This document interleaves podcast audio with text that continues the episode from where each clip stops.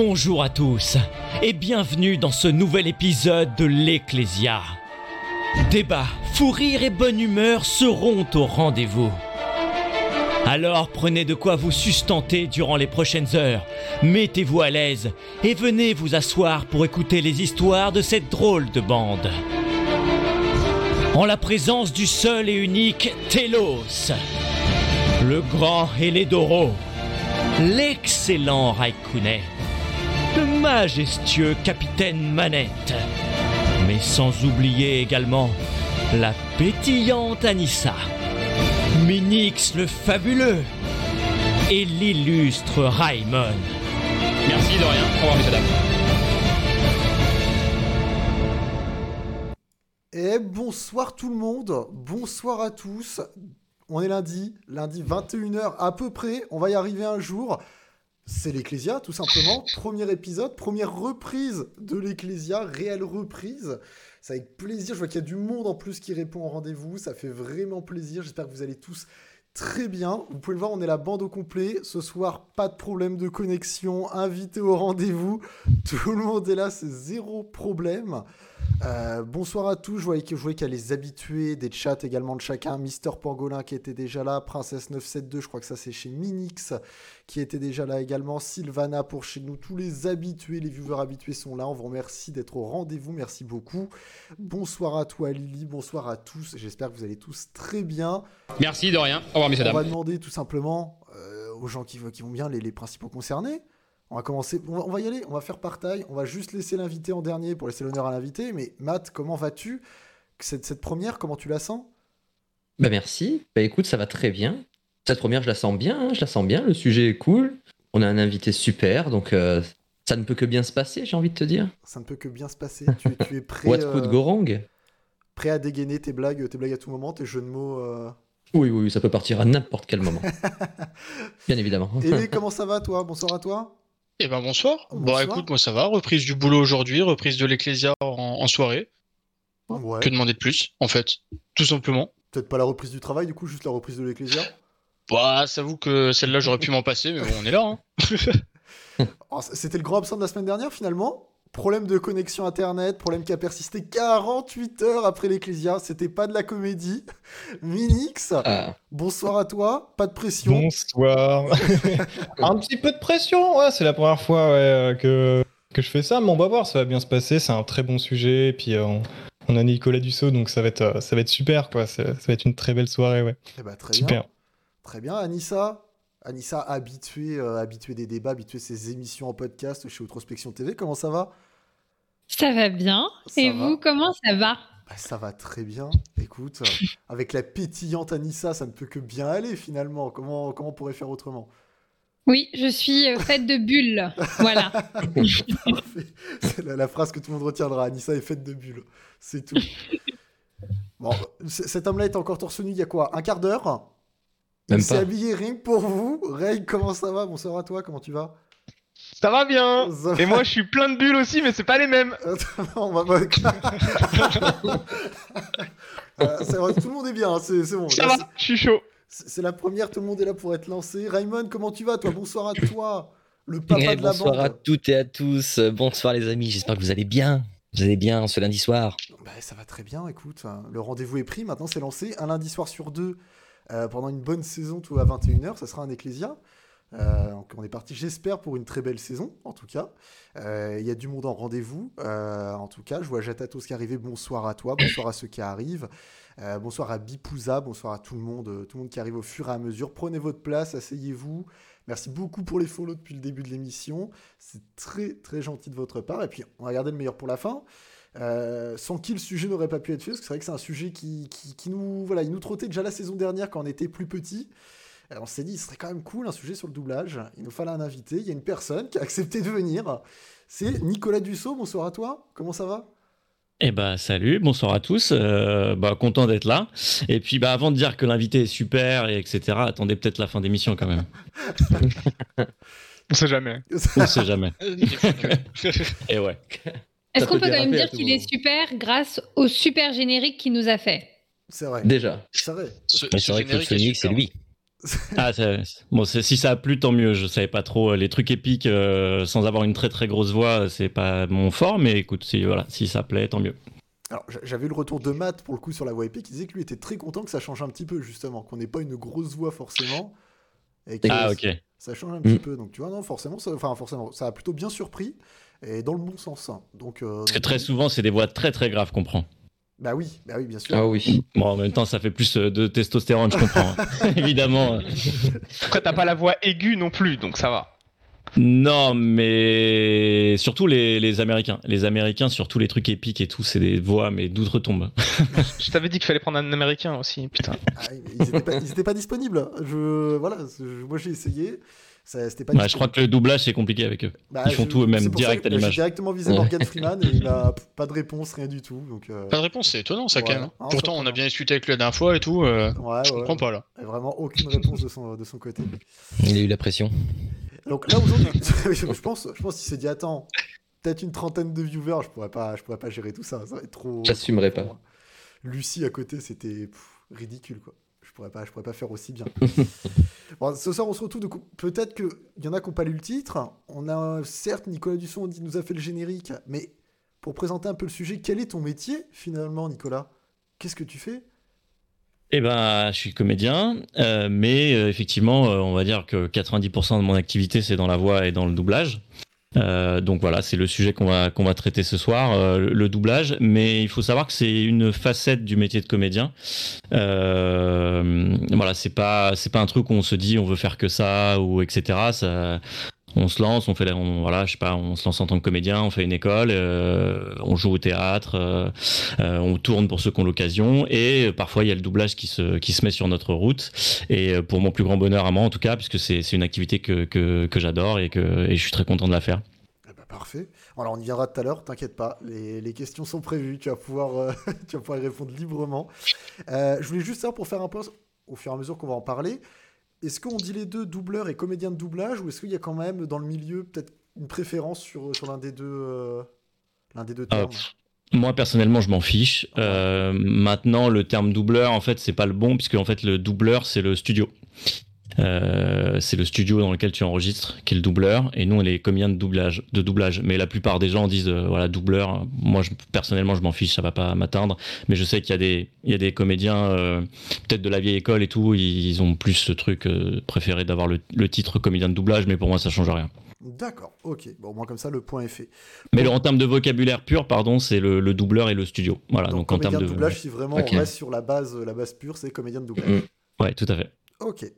Pour te présenter un petit peu, peut-être pour ceux, euh, pour ceux qui regardent des animés, peut-être, euh, ça, ça, ça dit peut-être quelque chose. C'est Euh, mortel que c'est là où t'es- Ouais, c'est mortel. C'est sur- peut-être sur les voix, les voix d'animés où t'as fait, du moins les personnages plus, plus mis en avant, un peu plus principaux. Euh, on a pu te retrouver bah, finalement sur deux gros animés qui cartonnent euh, depuis 2019-2020, où ils ont été entamés en animé. Mm. Euh, que ce soit Jujutsu Kaisen euh, avec euh, Megumi, personnage secondaire, mais quand même très bien mis en avant euh, dans l'univers, qui est quand même su- super important. Et puis également dans My Hero Academia. Euh, Hawks, alors pour le coup, ceux qui viennent de commencer la série, on va pas spoil, on va rien dire parce qu'il apparaît pas tout de suite. Euh, mais c'est vrai que là, dans Merci. les arcs qui arrivent actuellement, t'es quand même pas négligeable comme personnage également, donc on risque de t'entendre de plus en plus dans les saisons à venir euh, de My Hero Academia. Bah écoute, a priori, ouais. Moi j'ai fait que, bah, je sais pas si bon, euh, Hawks arrive euh, tardivement dans la dans la dans le dans l'animé, euh, mais effectivement c'est un des personnages qui est assez important. En tout cas, ils l'introduisent comme quelqu'un d'important. Et là, j'ai vu que sur la dernière saison notamment, il avait beaucoup plus de de présence. Euh, donc euh, donc c'est cool, ça me va. Et après, donc, on a pu également. Alors, j'ai regardé un petit peu. Alors, effectivement, des personnages. Comment on peut les appeler Très secondaires, plus que secondaires, mais qui apparaissent dans un épisode, qui sont souvent l'antagoniste d'un épisode, dans, dans une série, qui va faire le méchant ou quoi que ce soit. Tu as pu tourner donc dans Lucifer, NCIS, Gotham, The Boys, en personnage secondaire, j'avais vu. Ouais. Euh, en animé, tu as pu faire également euh, du Food Wars, du Captain Tsubasa, du One Punch Man, en doublage également sur des personnages plus secondaires également. Euh, mais t'as quand même, même s'il y a beaucoup de personnages secondaires, tu, tu commences quand même à avoir une, une belle liste de, Bah écoute, euh, ouais, ouais, en fait, le, si tu veux, quand on, quand on démarre le doublage, euh, on, a, on commence par des, par des petites choses euh, et ça prend du temps de, de, de se faire son expérience déjà, d'être à l'aise à la barre, d'apprendre son métier. Et en plus de ça, après, ça prend du temps aussi que les gens nous fassent confiance. Donc euh, très souvent, on commence par des petites choses, euh, voilà, euh, des, vraiment ce qu'on appelle des ambiances. Donc les ambiances, c'est typiquement, je sais pas, une voix télé, un serveur qu'on entend dire bonjour, enfin des voix très très éloignées, on va dire. Et puis après, on a des, on commence à avoir des petits rôles, euh, voilà, donc une séquence de séquences, et puis des rôles plus importants, et voilà. Et effectivement, moi, dans l'animé, euh, j'ai commencé à avoir des premiers rôles, et c'est là où, où je fais beaucoup de premiers rôles. Et après, sur du live, euh, j'ai des petits récurrents qui sont sympas, et sinon, j'ai aussi eu des premiers rôles, mais sur des trucs. euh, on va dire sur des films soit pour enfants ou euh, soit des comédies romantiques. Donc je sais, je suis pas sûr que vous regardiez ça, mais mais mais voilà, ça fait Oh, partie du. Ba- balance toujours. est-ce que tu as une comédie dépend romantique lesquelles, qui hein. Euh, fait euh, L'am- L'amour tombé du ciel sur Netflix et, euh, et le Ohana ou le trésor caché. Voilà, c'est deux films que j'ai fait Ah, pour euh, coup, Netflix. Ohana me parle, ouais. Je crois que c'est madame, moi, qui l'a regardé Ouais. de côté, le, le Ohana. C'est pour les gamins, mais euh, c'est c'est super Oui. bien fait. C'est une sorte de, de Goonies euh, au goût du jour, entre guillemets. Ok, très Hmm. bien. Alors, que je, fais un, je fais un point dans le, dans le live également, dans le chat. Si vous avez des questions, n'hésitez pas. C'est le but aussi. On est en live, donc le but c'est d'avoir de l'interaction aussi. Si vous avez des questions qui vous viennent, on avait par exemple Sylvana, j'ai vu qu'il mettait, moi je le connais pour Alden dans The Walking Dead aussi. Ouais. C'est vrai que je l'ai pas précisé. C'est un des plus gros récurrents. ouais, J'y suis depuis la saison 7, je crois. Et euh, il prend de plus en plus d'importance, donc c'est cool, sauf que c'est la dernière saison. donc voilà. Mais je sais pas, je sais pas ce qu'il advient et je ne dirai pas, je ne dirai rien. Et je ne veux pas de Je crois que spoil tu le sais, mais tu ne le diras pas. Euh, non, non, mais mec, j'ai pas tout vu en plus, donc Ah. euh, on, on enregistre un peu en décalé. Ça tombe bien, nous non plus. Bah, Il y en a qui ont dû s'arrêter avant, ouais, je, je comprends. Alors, on en viendra tout à l'heure, Coco qui a, a des questions. Il y a des questions qui sont déjà prévues, donc rassurez-vous, ça viendra. Si je vois qu'il y a des questions qui ne sont pas prévues, je les prendrai effectivement pour les ajouter au fur et à mesure et pouvoir interagir euh, avec Nicolas, c'est le but aussi. Donc, n'hésitez pas, on les fera, on les fera au fur et à mesure. Pareil pour vous, que ce soit Raymond, Minix, Matt, Elé, Anissa et. Vous- si vous avez des questions aussi, vous inquiétez pas, vous allez pouvoir vous faire plaisir. Euh, on va commencer tout simplement par- par déjà interroger un peu la bande, parce que Nicolas il a comme invité, mais c'est peut-être intéressant aussi de savoir quel est vous votre rapport au doublage dans la bande? Euh, Est-ce que finalement quand vous écoutez une série, un film, pour ceux qui regardent des animés, euh, est-ce que vous écoutez de la VO, de la VF Euh, Je pensais également aux musiques Disney, les jeux vidéo aussi. Enfin, y a, le doublage est tellement vaste. Est-ce que vous favorisez la VF sur certains domaines ou est-ce que non, c'est VO et rien d'autre? Qui prend le bâton de parole, lève la main et après vous vous débrouillez pour la parole. Allez, j'accepte. Allez, vas-y, Matt, let's go. Trop tard, Raymond. C'est moi le premier. Moi, doublage, je, suis doublage, je suis doublage FR pour tout, quasiment, sauf les animés. Il n'y a que les animés où vraiment je suis, je suis dans le, le doublage Jap parce que depuis, depuis petit, j'arrivais à avoir des VHS avec, euh, avec des doublages Jap. Donc c'était quand même. euh, J'ai toujours été bercé à ça. Par contre, tout ce qui est film et série, ouais, ça reste, ça reste de la VF. euh, tous, les, tous les plus grands comédiens de doublage. euh, euh, comédien de doublage de Bruce Willis par exemple qui m'a beaucoup marqué, Harrison Ford aussi celui qui fait Harrison Ford, euh... oh, j'ai plus les noms. Mais voilà, moi tout ce qui est gros films comme ça, tous les Star Wars, tout ça, c'est c'est les VF qui m'ont porté, donc je suis très VF globalement. Sauf pour les animes, c'est vrai que c'est c'est mon point faible. Je- tu restes. Tu restes Bah ouais, parce qu'après voilà, c'est après la culture nippone me parle beaucoup, donc forcément, euh, forcément, je garde, je garde la saveur originelle du Ouais. manga.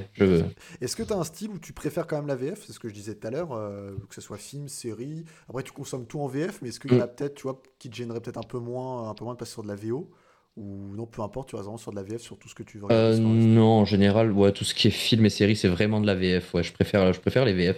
On a de la chance d'avoir quand même des studios, euh, des, des- des super studios de doublage justement qui, qui ont des super comédiens de doublage. Donc on a des VF quand même qui sont vraiment cool. Euh, comparé à, il y a euh, un, gars avec qui je travaille qui a habité 10 ans au Chili. Il me disait que le doublage au Chili, bon, c'est euh, c'est particulier, quoi. Il y a un peu des adaptations. euh, un peu des adaptations hasardeuses, donc c'est- c'est c'est moins parfait quoi. Ok. Que- Voilà. On, va continuer. Eh, tu sais quoi, sans pression, et vraiment, je vise personne parce qu'il était absent la semaine dernière. Minix que- que- Quel est, quel est ton ressenti par rapport à tout ça euh, Dis-moi. Mon ressenti par rapport à tout ça, ben, euh, moi personnellement, j'écoute, euh, enfin, je regarde des, des films plutôt en VO, mais c'est depuis peu en réalité, parce que depuis que je suis enfant, j'ai baigné dans, dans tout ce qui est VF, etc. Euh, mes parents, ils me faisaient regarder des films en, en VF, voilà. Et euh, quand je suis arrivé, euh, enfin quand, quand j'étais adolescent, euh, et- etc. Bon, bref, ben comment dire ça? Ben après, j'ai découvert la VO et j'ai préféré la VO à la VF. Après, tout ce qui est animé, etc., ben, je regarde pas, donc je pourrais pas vous dire. Mais par contre, ce qui est ni- au niveau jeux vidéo, etc., moi j'aime bien la VF, il n'y a, il y a pas de problème pour ça. Après, après, ça me dérange pas non plus de regarder des films en VF, etc., mais je préfère la, la VO parce que je sais, je sais pas comment expliquer ça, mais il y a la synchro labiale, vous voyez ce que je veux dire euh, Ça peut. Moi qui, aime, qui suis pointilleux, etc., genre, euh, je sais pas, il y a des détails euh, où c'est pas forcément. euh, euh, bah, du coup, naturel, vu que c'est euh, un, un doublage en, en VF ou dans une autre langue ou je ne sais quoi, mais, euh, mais voilà, moi je préfère la VO. Sinon, ouais. Globalement. Plus, plus Team VO. D'accord. Ok. C'est ça. De ton côté je, je sens venir une VO, vu ton accent anglais digne des plus grands bilingues. ça pourrait pas être autrement. Non, en vrai, moi aussi, euh, à la base, euh, éducation VF et tout, séries que je regardais à la télé, tout ça. Et euh, ça arrivait beaucoup plus tard, même si, euh, effectivement, pour avoir vécu à l'étranger, je me suis beaucoup plus habituée à regarder les séries après en anglais. Euh, je... C'est vrai que oui, j'ai maintenant que je suis passée aux versions originales, j'ai plus de mal à regarder une série que je connais avec euh, les voix françaises. Quand je les connais pas, je prends le pari d'aller vers la VO ça me permet d'apprendre aussi d'autres langues ou parfois de travailler un petit peu mon oreille sur d'autres langues, même de l'espagnol par exemple. Euh, mais après, euh, le doublage, ça reste un truc que je trouve, je trouve hyper fun et, et super intéressant. Donc, euh, dans, dans les faits, je trouve que on a besoin encore même si euh, c'est cool d'avoir les VO, mais on a besoin encore d'avoir des VF et je sais qu'il y a des gens qui malheureusement euh, un film ils vont pas le regarder en VO parce que ça va être trop intense ça quand tu, quand tu parles pas la langue donc euh, je trouve que ça a au moins euh, ce, ce gros avantage aussi, même moi, hein, si par exemple je fais autre chose et que j'ai pas envie de me prendre la tête, de pouvoir continuer à suivre euh, un programme avec une voix française. Et puis, euh, si les voix françaises sont, sont sympas, ce qui est souvent le cas, on n'a pas des voix dégueulasses, je trouve, euh, ni les mêmes, même s'il y en a certaines qui sont emblématiques. Je pense que ça, ça doit toujours continuer d'exister. Mais voilà, à titre personnel, je suis plutôt amatrice du, de la voix réelle, mais ça m'est déjà arrivé de me dire Ah, je je préfère sa voix française que sa vraie voix en anglais. Voilà. C'est ce que nous disait Sylvana, justement. À mes persos, j'aime autant la VO que la VF. Mais des voix comme Richard Darbois, Pierre Athé, Dorothée Pousseau, Emmanuel Curtil font qu'à choisir, la VF est large au-dessus. Hmm. Euh, je, je trouve ça intéressant. Alors, Lily, je vois que tu as plein de questions intéressantes. Je les mets de côté, t'inquiète pas, parce que je, vais- je vais quand même. Ah bah euh, j'étais en train de le faire du coup. Ouais, je vais quand même introduire Ah. un petit peu plus Nicolas après sur quand même comment il a rentré dans ce métier-là avant d'arriver sur des questions un peu plus techniques, mais t'inquiète pas, elles vont venir aussi. Euh, Nicolas, qu'est-ce que t'en penses un petit peu là de tout le retour que tu peux avoir pour le moment des premiers retours sur la VF VO Est-ce que toi t'as toujours été éduqué à la VF ou est-ce que t'as aussi ce côté où t'apprécies la VO Euh, ouais, en fait, moi j'ai été euh, éduqué euh, VF à, gogo, notamment tous les films, t'en parlais tout à l'heure, tous les films des années 90 de super, enfin, dire les super-héros, mais parce que à l'époque c'était les super-héros, les Schwarzenegger, Stallone, c'était pas, c'était l'équivalent de Captain America et compagnie. Là, sauf que c'était des hommes, quoi, entre guillemets. Donc moi j'ai baigné là-dedans, donc avec la voix de, de, Pierre- de Patrick Poivec et la, la voix de Bruce Willis, t'as Richard Darbois euh, qui est sur Harrison Ford, enfin toutes ces voix-là, moi j'ai baigné dedans. Et en fait, euh, j'ai commencé à écouter de la VO, je pense, je sais pas, après le lycée ou, en terminale, un truc comme ça. Euh, et c'est là où j'ai compris qu'il y avait des comédiens français et des comédiens, euh, enfin les comédiens originaux. Avant, pour moi, c'était la, voix du mec. Je réfléchissais pas plus que ça. Et c'est là où j'ai appris le truc. Et pour en revenir un peu au, débat, je crois qu'il y a pas de, faut pas mettre les deux en, en confrontation parce que euh, si on est bilingue, Ah ouais, il n'y a pas d'intérêt à écouter de la VF. En réalité, ça, on est bien d'accord. Euh, maintenant, il faut penser aux jeunes. Il faut penser aux vieux, entre guillemets. Euh, moi, il y a toute la génération de, mes parents, euh, de mes, oncles. honnêtement, ils n'ont pas envie de lire des, sous-titres pendant qu'ils regardent un film. Sans parler du fait que même pour des jeunes d'entre nous, enfin franchement, avoir la gymnastique de lire des sous-titres au cinéma et de regarder l'écran sans perdre de tout ce qui se passe à, à l'image, c'est quand même du sport. Donc si on n'est pas aguerri à ça, de toute façon, on perd. C'est-à-dire que soit on perd dans le côté, on, a un comé- on écoute en français et on perd peut-être des choses, des subtilités euh, de, de la version originelle. Et si on passe en, en VO, bah, on perd un peu de l'image parce qu'on est, on est constamment sur les sous-titres. Donc quelqu'un qui est bilingue, oui. Quelqu'un qui arrive à lire les sous-titres vite, les, vite, pardon, oui aussi. Euh, mais du coup, il y a, pour moi, c'est un, faux débat en réalité. Tant qu'il y a les deux de- disponibles, je vois pas où est le problème. Ouais, bien Mm. sûr. Mm, c'est- Et- Exactement. les- Et les, Raymond, Ray, coup de votre côté, c'était euh, pour, pour finir un peu Ah bah moi c'était euh, c'était Team VF à 100%. hein. Bah, comme l'a dit Nicolas, hein, moi le je suis pas du tout bilingue. Le fait de jongler entre les sous-titres et, euh, et l'image, c'est juste c'est juste pas possible. Et à un moment, je dois je dois en être à un tel point où je dois choisir est-ce que je regarde l'image ou est-ce que je préfère lire le texte? Et euh, j'ai pas envie de me prendre la tête avec ça. Par contre, pour les jeux, là, je préfère la VO parce que bah, j'ai le temps. Au final, il y a pas il y a pas 100 000 trucs qui pètent à l'écran. Mais pour tout ce qui est film, série, animé, je préfère largement la VO. La VF. Autant pour moi. Même sur les animés? Parce que c'est vrai que souvent les animés, pour les personnes qui regardent des animés, Ah, même les animés. hein. Ça, ça me dérangerait moins si un animé que je peux pas trouver en VF euh, de le regarder en VO, mais euh, si j'ai à choisir, effectivement, je prendrais la VF. Ok, d'accord. Ray, j'ai vu que tu, tu levais, euh, tu levais la mano. Bah, je rangeais surtout ma fenêtre, mais Ouais, euh, bah, pour le coup, pour le coup, c'est surtout VF et pour tout, euh, que ce soit film, série, dessin animé, animé, jeu, tout, tout, tout. Euh, juste parce que, euh, surtout sur film et série, euh, je sais pas, depuis trop longtemps, on est habitué à entendre des voix. Et le fait de regarder quelque chose, de voir le même acteur et d'entendre une autre voix, même si c'est la VO, je sais pas, je, me dis putain, c'est pas la même personne, ou je sais pas, ça, j'ai du mal à coller au truc. Donc je préfère VO, garder toujours la même voix.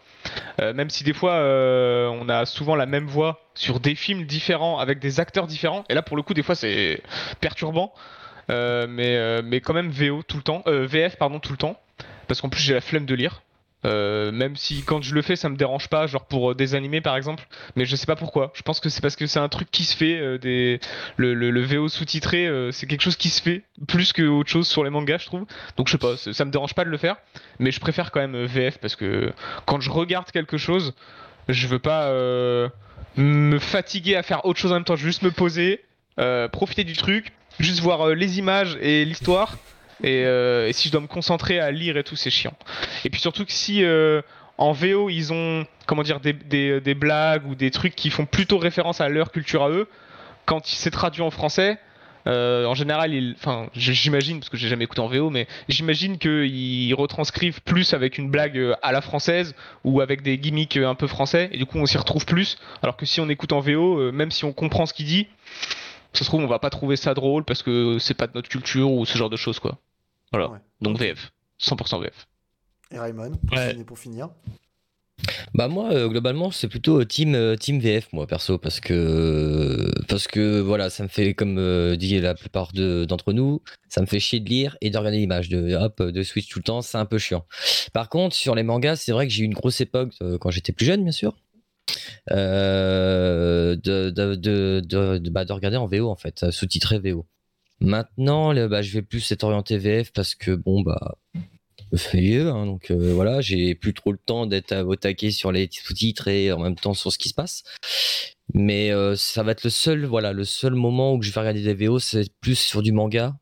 Mais tout le reste. euh, Par contre, à contrario, ma femme, elle, elle est 100% VO. Ah ouais. Ah ouais, ouais, elle, c'est. c'est Sauf qu'on on regarde ensemble, bon, on va se mettre en VF, mais si elle est, rega- elle est solo sur une série ou un film, c'est 100% VO. Y a pas, ça part pas des fois en bataille, euh, bataille de foyer entre euh, les, les films que vous voulez regarder? Non, Ça, parce que si on regarde ensemble, si on regarde ensemble, c'est forcément de la VF. Vu que comment je suis, je suis trop calé en anglais, euh, j'ai pas envie de lui foutre la honte, donc euh, forcément. euh, Après, faut pas, faut pas oublier, hein, tous les jours du soir, 19h, t'as tes cours avec Anissa hein, pour, euh, pour l'anglais. Euh, euh, voilà, c'est vraiment, n'hésite pas, t'as une bilingue juste au-dessus de toi, c'est le moment de demander quoi. Si t'as besoin pour aider. J'en ai une à la maison si. euh, ça, fait, ça fait trop de bilingue là. Oh, oh, on se calme- on se détend, hein, s'il vous plaît. ça va aller bilingue. Mais euh, ouais, moi plutôt team, team VF, moi perso. Ok, J'ai vu la question qui est déjà passée, je pense que c'est la question qui intéresse pas mal de monde. Nicolas, tu vas pouvoir te faire un plaisir de- d'enlever ce poids à tout le monde. Euh, comment as-tu découvert ce milieu et comment es-tu rentré dans le milieu du doublage? Je pense qu'il y en a beaucoup et surtout, je trouve que le, doublage a pris un essor depuis quelques années où c'est devenu monstrueux, où ça intéresse beaucoup. Je pense qu'il y en a beaucoup qui doivent se dire j'aimerais bien faire ça. Euh, comment on rentre dedans? Euh, et comment, comment après tu fais? Alors, tu disais tu commences par des voix effectivement de fond. Puis après, comment t'es arrivé à progresser au fur et à mesure dans ce milieu? Euh, alors déjà pour en faire on peut pas euh, enfin on peut pas. Ne jamais dire on peut pas. Mais en tout cas euh, ça va être disons qu'il faut il faut il faut faire une école de je sais pas si on est on est jeune on est on est après le lycée on se lance dans une dans une école pour être comédien. Euh, je crois pas qu'il faille se dire moi je veux faire du doublage parce que si on se dit ça, on va être déçu. Euh, il faut se dire, on veut être comédien, on veut interpréter des rôles, et ensuite, après, si on a des possibilités, d'essayer de toquer à la porte du doublage. Mais si on n'est pas comédien, si on n'a pas pris de cours, si on n'a pas fait de, la présence sur scène, etc., euh, bah c'est quasiment impossible de rentrer dans ce milieu pour la simple et bonne raison que euh, le micro c'est une chose, mais en fait nous on est derrière le micro, mais il faut savoir jouer la comédie. Donc quelqu'un qui fait juste de la voix qui a une belle voix, souvent c'est ce qu'on entend dire ah t'as une belle voix, tu devrais faire de, de, de- du doublage. Non, peut-être qu'on peut faire de la radio avec une belle voix et encore je suis même pas sûr. Peut-être qu'un animateur dit ah bah non il faut savoir animer. Donc c'est la même chose en fait. Il faut la compétence déjà. Donc là à savoir s'incarner des personnages et jouer la comédie. Et si on a une belle voix tant mieux. C'est c'est peut-être un atout supplémentaire. Mais donc ça part de là, ça part du fait de faire une école. de- donc euh, il y en a plein. euh, là pour le coup il y en a plein. Conservatoire, ça peut être n'importe où. euh, à Lyon, bon à Paris il y en a évidemment. Mais voilà, se lancer dans le conservatoire, faire du classique, faire des écoles. euh, et une fois qu'on est euh, diplômé, qu'on a fait un peu de théâtre, euh, ou même en parallèle, d'essayer de, faire des, des formations. euh, parce que quand on est comédien, on peut faire des formations. Et on peut faire des formations après euh, qui sont euh, qui sont liées au doublage. Euh, et dans ces cas-là, du coup, bah, on se spécialise entre guillemets dans, le doublage. Et après, sur le côté comment rentrer, bah, je saurais pas dire parce que avant, en fait, on arrivait, on assistait dans les studios, on se mettait dans un petit coin, on regardait les autres travailler, et puis à la fin, si on avait un petit peu de chance, il y avait le directeur artistique ou la directrice artistique qui nous qui nous faisait passer un essai et qui après nous rappelait, voilà, x temps plus tard pour venir travailler. Aujourd'hui, avec le Covid, c'est un peu compliqué. On peut plus vraiment assister dans les studios. Il y a plein de règles. Donc là, c'est pas la meilleure période. Mais en tout cas, on peut se former. ça, c'est sûr. Et peut-être que ça ira mieux dans quelques temps. Et, euh, et oui, sinon, sur la progression, bah, faut assister, faut se montrer, faut, faut faire des choses. Il y a des gens qui nous font confiance, il y a des rencontres, il y a des gens qui nous font confiance, qui nous font monter, et petit à petit. Mais ça prend des années. Hein. Moi, avant de faire plus de 15 lignes sur euh, en doublage, ça m'a pris peut-être euh, facilement 3 ans, hein, facilement. Trois ans, t'as Donc, fait que euh, du bruit d'ambiance ou des petits, des petits vraiment deux trois dialogues euh, vite fait. Quoi. Oui. Ouais. Ouais. Ouais, clairement. Donc euh, quand on dit les bruits, les bruits d'ambiance, c'est vraiment euh, c'est une phrase, hein, c'est c'est que dalle. Et parfois, ce sont des gens qui sont Un même pas à l'écran, qui sont en fond d'écran. Ouais, voilà, des trucs comme ça. Ouais, donc vraiment, faut voilà patience, mais par contre, vraiment partir sur euh, comment, sur un- une fonction de voilà, être comédien avant tout, et après, voilà, c'est une option de pouvoir partir sur du comédien de doublage si tu si en as l'opportunité. C'est vraiment partir sur de la base de comédien finalement. Ouais, il faut se dire que c'est un comme il y a euh, le théâtre, euh, le cinéma, euh, et ben il y a le doublage, mais c'est pas quelque chose euh, qui est à part en fait. C'est c'est juste des j'ai envie de dire des pratiques différentes de notre métier. Ça reste de la comédie. Ça reste, oui, c'est ça. Ouais. Et j'aurais voulu rebondir là-dessus, parce que du coup, j'imagine que tu as fait du théâtre, Ouais, dans ma formation, ouais. et te- tu préférerais continuer dans, en tant que comédien de doublage ou recommencer le théâtre, ou qu'est- qu'est-ce qui te plairait le plus et pourquoi? Alors en fait, euh, très honnêtement, moi je j'ai fait un petit peu de théâtre, mais pas énormément. Euh, j'ai participé à quelques pièces. C'est pas quelque chose qui me qui me qui me transcende. Je sais qu'il y a des comédiens euh, qui, adorent la scène. Moi, c'est pas spécialement mon cas. J'aime être sur des projets. On joue la pièce 4-5 fois, peut-être 10 fois, et après on passe à autre chose. Euh, J'aime pas la continuité, genre jouer un an la même pièce. Euh, même j'ai des copains qui le font hein, et qui me disent que c'est jamais euh, pareil une, scène, euh, enfin une journée à une autre. Mais je sais pas, voilà, moi ça me parle moins. Donc en revanche, moi je suis très très cinéphile et c'est comme ça qu'à la base je me suis lancé en tant que comédien, c'est parce que je voulais faire du cinéma. Donc je tourne un petit peu, mais c'est encore des, petites bribes. Et oui, si je pouvais tourner un peu plus aujourd'hui, ça serait avec grand plaisir. Ce serait quelque chose de, très satisfaisant pour moi. Mais par contre, je suis déjà très très content de, de, ce que je fais, du doublage. Et si quitte à choisir, je préfère, je préfère avoir plein de premiers rôles en doublage euh, plutôt que. Ouais, c'est ce qui se rapproche le plus du cinéma, du coup. Ouais, Ouais, complètement. ok. Alors, il y avait une Je te relaisse la parole, Tylos. Mais pas de soucis, c'est une question intéressante. N'hésitez pas si vous en avez d'autres. Lily qui posait également une question intéressante tout à l'heure, qui demandait, alors en soi tu as un peu répondu parce que tu disais il y avait une obligation quand même de faire un conservatoire, du enfin voilà, d'avoir une formation de comédien. Elle demandé quand même est-ce qu'il faut absolument un timbre de voix spécifique pour exercer ce métier, est-ce que c'est un panel de voilà, c'est un panel de voix réalisable. Donc est-ce que plus tu as un grand panel de voix, plus tu peux être pris aussi en tant que, comédien de doublage? Est-ce qu'il y a un point de timbre de voix, ça dépend peut-être de l'œuvre aussi que tu as doublé à ce moment-là. Non, il n'y a, pas- a pas du tout de timbre. euh, Quelqu'un qui va vous dire euh, Ouais, t'as pas une voix super ou machin, ça, on s'en fout, ça importe pas. Euh, ce qu'il faut, c'est que une fois qu'on est, qu'on est, comment dire, qu'on est formé, et ben, et qu'on sait jouer la comédie, on a notre voix, c'est tout. Et en fait, euh, par rapport à ce qui se passe à l'image, de toute façon, notre voix, elle, elle- elle module. Donc, tu as des gens qui, sont, qui, sont- qui ont une voix très atypique. Tu prends Patrick Poivret, la voix de Bruce Willis, tu le reconnais euh, comme lui, quoi. Revoir, parce que lui, il a une voix très très atypique. Mais la plupart des comédiens qui font du doublage et des comédiennes, elles ont pas de voix atypique. Elles peuvent, euh, comme moi, moi j'ai pas une voix atypique. Euh, je peux bouger, on me reconnaît pas forcément d'un rôle à l'autre. Euh, donc, en fait, il y a les deux. C'est-à-dire que quand on a une voix atypique, on peut faire des très gros trucs, on va suivre un comédien sur la durée, etc. Euh, et quand on peut bouger, bah, on va faire plus de choses différentes. Donc ça aussi c'est génial. Donc en fait il y en a pour tout, y en a pour tout le monde en réalité. Et même si on, si on se dit ouais ma voix elle est pas terrible, on s'en fout. Euh, tant que elle est, elle est sincère et juste dans le jeu, euh, c'est le plus important. Il n'y a pas de, il faut une belle voix pour les femmes par exemple ou quoi. Non on s'en fout. Il y a juste par exemple oui bah moi je prends le parallèle avec les hommes. Euh, si tu veux faire un, super héros, euh, oui bon bah souvent on va prendre des belles voix graves. Mais c'est des bons comédiens derrière, c'est pas. Donc euh, voilà, moi, si je dois faire un super héros, je ferais peut-être un, un plus jeune et un peu plus décalé, parce que c'est mon timbre qui colle mieux là-dessus. Mais, euh, mais, mais c'est pas gênant. D'accord, ok. C'est ok, après, c'est vraiment oui. De toute façon, il en, il en faut de tout. T'as tous les personnages, ça reste du cinéma, ça reste de l'animation ou quoi que ce soit. Il faut aussi des voix qui puissent coller finalement à tous les personnages. Et Mm. En fait, t'as autant Ouais, de voix ça. que d'acteurs possibles. Ouais, après, c'est sûr, tu vois, par exemple, euh, moi, je vais pas faire un, un mec qui a 50 ans. Ça, c'est Oui. pas possible. Là, il y a la limite de, de mon timbre et de l'âge. Enfin, on s'en fout de mon âge, mais en tout cas, mon timbre, il va pas coller Comme avec quelqu'un qui semble plus mature. euh, comme tu disais pour la voix épique tout à l'heure en intro, finalement, où c'est vrai que c'est Ouais. plus stéréotypé d'avoir une voix grave qui va chercher plus loin. Et finalement, oui, c'est c'est pas toi en général ce qu'on va te demander de faire. Donc en fait, tu es juste limité par la tranche d'âge, mais Ouais. en fait, tu peux tout faire dans la tranche d'âge. Euh, un comédien à l'image qui a 30 ans, si t'es- tu tombes dedans, bah tu le fais. Euh, tu vas pas faire de 50 ans, c'est normal. Mais euh, c'est- t'es juste limité par ça. Mais il y a des rôles pour à tous les âges, donc ça c'est bien. Je- je- Malgré que les. Pardon. Ouais, vas-y, Max. Malgré que les comédiens de doublage qui sont dans South Park sont plus tout jeunes. Et ils jouent des enfants. euh, C'est assez fou d'ailleurs. Tous ces comédiens-là, ils sont super marrants. Quoi. Ils ont vraiment des voix tellement atypiques que. Bah, ils jouent des gamins de 8 ans.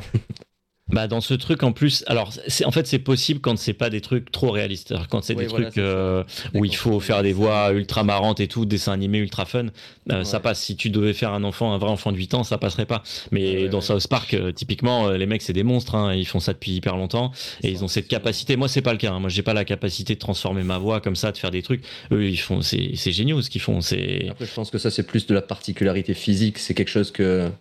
C'est quelque chose que physiquement, ils arrivent à. Une voix qu'ils arrivent à produire physiquement, c'est c'est ça qui les démarque un petit peu. euh, ouais pour le coup ils font de la vraie transformation vocale. Ouais. T'as- tu, euh, comment, euh, South Park, t'as jamais eu la proposition? Ou c'est que- jamais quelque chose Parce que je sais qu'il y a, au niveau des comédiens de doublage, South Park, il faut voir le nombre qui sont passés, que ce soit sur un épisode comme ça, Mm. euh, ou même sur du régulier. C'est une, une des séries, je crois, qui, qui a le plus de, de comédiens Christophe de doublage. dedans. Lemoine. Faut savoir que euh, dans un épisode de South Park, en plus, il y avait euh, un mec qui avait gagné un concours pour faire une voix d'un personnage de South Park. Et c'était un mec qui était pas du tout comédien ni quoi que ce soit. Ouais, non, mais, je- mais même après, même en Mm. comédien de doublage, je sais que c'est énorme le nombre de comédiens qui sont passés par South Park. C'est c'est une série qui. T'as t'as jamais eu de proposition, même toi, ça t'a jamais tenté de pouvoir aller jouer là-dedans euh? Bah en fait, tu poses une question intéressante. C'est ça aussi, c'est souvent un fantasme que les gens ont. C'est euh, de, on veut faire du doublage ou ça pour faire tel truc, telle œuvre, tel machin. Mais en fait, euh, on sait pas nous qui décidons. Euh, moi, il y a plein de trucs que j'aurais aimé faire sur le papier. Euh, et en fait, on m'a jamais appelé parce que soit on n'a pas pensé à moi, soit c'était pas pour moi, soit il y avait, euh, il y avait plus compétent. En fait, on n'est jamais appelé pour pour ce qu'on veut faire. On est appelé pour euh, ce qu'on nous propose. Et c'est ça, c'est là, ça fait une grosse différence. C'est le directeur Euh, moi, pareil. hein, qui s'occupe de venir vers toi quand il y a, quand il y a des, Ouais. comme ça des, des- des projets qui arrivent. C'est lui qui démarche les comédiens qu'il connaît pour voir si ça peut t'intéresser de venir dessus. Ouais, en fait, tu as, le t'as le client qui envoie à différents studios euh, les produits. Euh, une fois que le produit est arrivé à un studio, tu as le studio qui dit ben, bah, moi, je vais mettre tel directeur, telle directrice artistique sur ce truc-là. Et ensuite, une fois qu'il y a le directeur artistique, c'est lui qui appelle les comédiens. Donc, les rôles principaux, souvent, euh, il y a trois comédiens, il y a des essais et c'est le client qui, qui choisit les rôles principaux. Et ensuite, sur tous les rôles secondaires, euh, bah, c'est lui qui fait son, son truc. Et donc effectivement, si on ne connaît pas la personne ou s'il a- il, il pense que c'est pas pour nous, bah, on travaille pas sur ce produit. Voilà. D'accord. Du coup, ça n'existe pas des agents pour comédiens de doublage? Euh, non, tu as des agents de voix pour tout ce qui est publicité, ça oui, ça existe. Euh, en revanche, pour le doublage, non, ça n'existe pas. Donc en fait, il n'y a pas vraiment d'agent, tu es en contact en direct avec les, les- ceux qui t'embauchent. Ok. D'accord. Il y avait euh, Lily également qui a regroupé une question, je pense qu'on peut les regrouper d'une seule. euh, Elle demandait tout à l'heure si finalement tu avais quelque chose euh, pour entretenir tes cordes vocales. Est-ce que c'est quelque chose que tu entretiens régulièrement ou est-ce que tu fais quelque chose pour les entretenir? Et également, c'est ton outil de travail, est-ce que tu les assures? Est-ce que c'est quelque chose qui est assuré pour toi? Alors, tu, j'allais dire, tu peux pas assurer tes cordes vocales, mais en fait, si, tu peux tout assurer dans la vie. Maintenant, assurer ses cordes vocales, euh, c'est, je vous laisse, euh, im- enfin, c'est le prix, c'est im- impossible en fait. C'est, ça- c'est des milliers d'euros parce que euh, voilà, c'est ingérable. Euh, donc, ce n'est pas possible. Sur, mais par contre, euh, ce qu'il faut, c'est prendre soin. Oui, nous, il faut qu'on prenne soin de nous. Donc, euh, moi, typiquement, euh, je vais pas faire n'importe quoi. Euh, euh, je vais pas aller hurler, euh, le- je sais pas devant ma, parce que je suis fan de foot, donc je vais pas hurler devant un match de foot si le lendemain matin euh, je dois faire une séance complète de, de voix. C'est pas, voilà, ça c'est des choses qui sont pas compatibles. Dès que j'ai un peu mal à la, à la voix, à la gorge, bah c'est simple, euh, je peux annuler des soirées parfois. Si je sais que j'ai des grosses séances derrière de doublage, j'annule des soirées. Euh, ou alors je parle pas beaucoup, euh, ou alors thé miel, ça marche vach- vachement bien. Miel de thym c'est très très bon et le pareil infusion de thym c'est aussi très très très bon et j'en fais pas mal. Voilà, on est obligé, t'es obligé. Et quand il fait l'hiver, écharpe obligatoire pour éviter de tomber malade. La- la Donc fin- oui, à la fin faut du faire live, gaffe. vous saurez entretenir votre gorge grâce à Nicolas. Et t'as plein d'exercices à faire. Ah oui Pardon, excuse-moi, je t'ai coupé, C'est mais t'as plein d'exercices à faire de aussi. hein. vocalise comme en, comme en musique Ouais, en fait, euh, t'as des trucs pour chauffer la voix surtout. Euh, donc t'as plein de petits exercices à faire. Et euh, je j'ai même suivi pendant pendant quelques temps un orthophoniste euh, justement pour euh, pour éviter de, de trop tirer quand euh, parfois quand on est fatigué on va tirer un peu trop. Et dans les animés typiquement les animés faut beaucoup hurler faut mettre beaucoup de- d'intensité. Et ça arrive qu'on termine à faune hein, clairement. Donc euh, voilà j'ai donc il y a, il y, a, il y, a des- il y a- il y a des choses à faire. C'est pas il y a quand même des choses à faire. D'accord. Anissa, t'avais une question peut-être? Non, euh, en tout cas, je, j'allais dire quelque chose plutôt en rapport avec la question d'avant, mais euh, on peut y revenir plus tard. hein. ah ben vas-y, non mais fais-toi plaisir. Non, justement, tout à l'heure, euh, Nicolas, tu disais que non, il n'y avait pas de voix particulière et qu'il fallait euh, surtout bien l'interpréter. Mais est-ce que toi, c'est quelque chose sur lequel tu dirais que tu as, que as une jolie voix? Qu'est-ce que tu penses de ta propre voix? Euh, honnêtement, je sais pas. Moi, j'aime bien ma voix. Je sais qu'il y a des gens qui ont un problème avec ça, qui n'aiment pas leur voix. Euh, moi, j'ai toujours bien aimé ma voix, même avant de, faire euh, de faire ce métier. Donc, j'ai pas de problème à ça. J'ai pas de problème à l'écouter. Et, au contraire, j'aime bien écouter ce que je fais parce que je suis très critique et j'ai envie de. J'aime bien réécouter pour me dire non, attends, je vais tester autre chose. Je vais mettre une intonation différente. Donc moi, j'ai j'ai besoin de m'écouter. Je, je parle dans le travail. Hein, je parle pas forcément après, mais dans le travail parce que souvent, en fait, on fait les on fait les boucles et en fait, on réécoute avant de valider la boucle. Et donc moi, pour moi, c'est très important d'écouter. euh, Après, il y a le directeur artistique qui valide, etc. Mais moi, j'ai besoin d'être content aussi, entre guillemets, de, de ce que j'ai fait sur, sur l'instant, de me dire, en tout cas, c'est dans la bonne intonation. Mais c'est pas une question de de beauté de voix, c'est plus euh, la bonne intonation, le, Mhm. le, le bon jeu à un instant T. Euh, et sinon, non, j'ai pas de, j'ai pas, je sais pas, j'ai une voix dynamique, donc ça, je sais que c'est une qualité. Enfin, c'est une qualité, c'est quelque chose qui est, qui me différencie un petit peu peut-être, de- peut-être des autres, mais sinon, non, je, j'estime pas avoir une plus jolie voix que quelqu'un. Franchement, des voix comme la mienne, il y en a plein. Après, c'est juste du travail et de l'interprétation. Et tu connais justement euh, d'autres comédiens, comédiennes de doublage qui euh, font ce métier mais qui n'aiment pas particulièrement leur voix? Ouais, j'en connais plein. Il y en a plein Ouais. qui aiment. Je pense Ah, que la plupart n'aiment pas. Alors, je sais pas s'ils ils aiment pas du tout leur voix, mais en tout cas, ils aiment pas s'écouter. Après, il y en a beaucoup, hein, que ce soit en niveau Ouais. artistique, hein, que ce soit des, des chanteurs, des chanteuses, euh, des comédiens qui n'aiment pas se regarder dans leurs propres films. Ça, après, c'est. Ouais. c'est- Mm. même, je pense que tu es même une minorité, euh, Nicolas, à dire que t'aimes ta voix et ça te dérange pas de l'écouter pour, pour travailler dessus. Mais je pense que c'est une majorité qui aime pas se réécouter, euh, que ce soit sur de l'enregistrement ou quoi que ce soit. hein.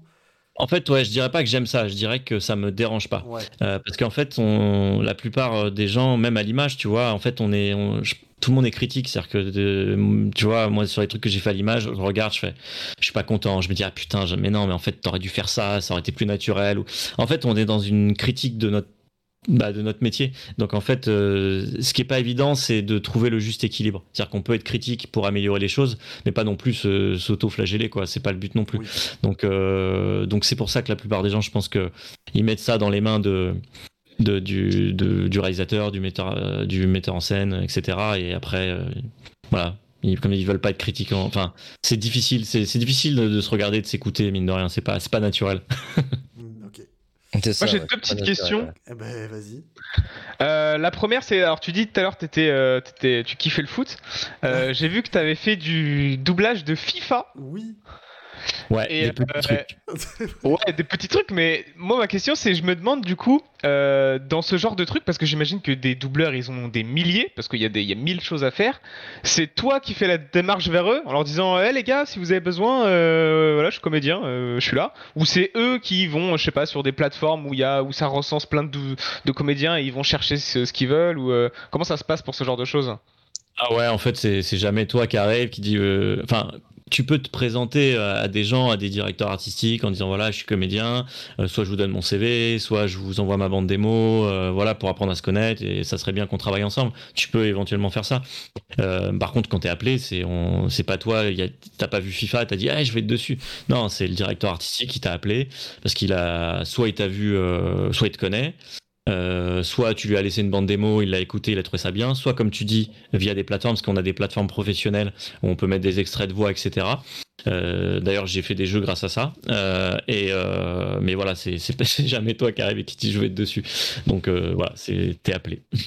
T'as dû kiffer du coup quand on, le gars de chez FIFA qui t'a appelé pour te dire fais un truc, t'as dû être, ça a dû être cool.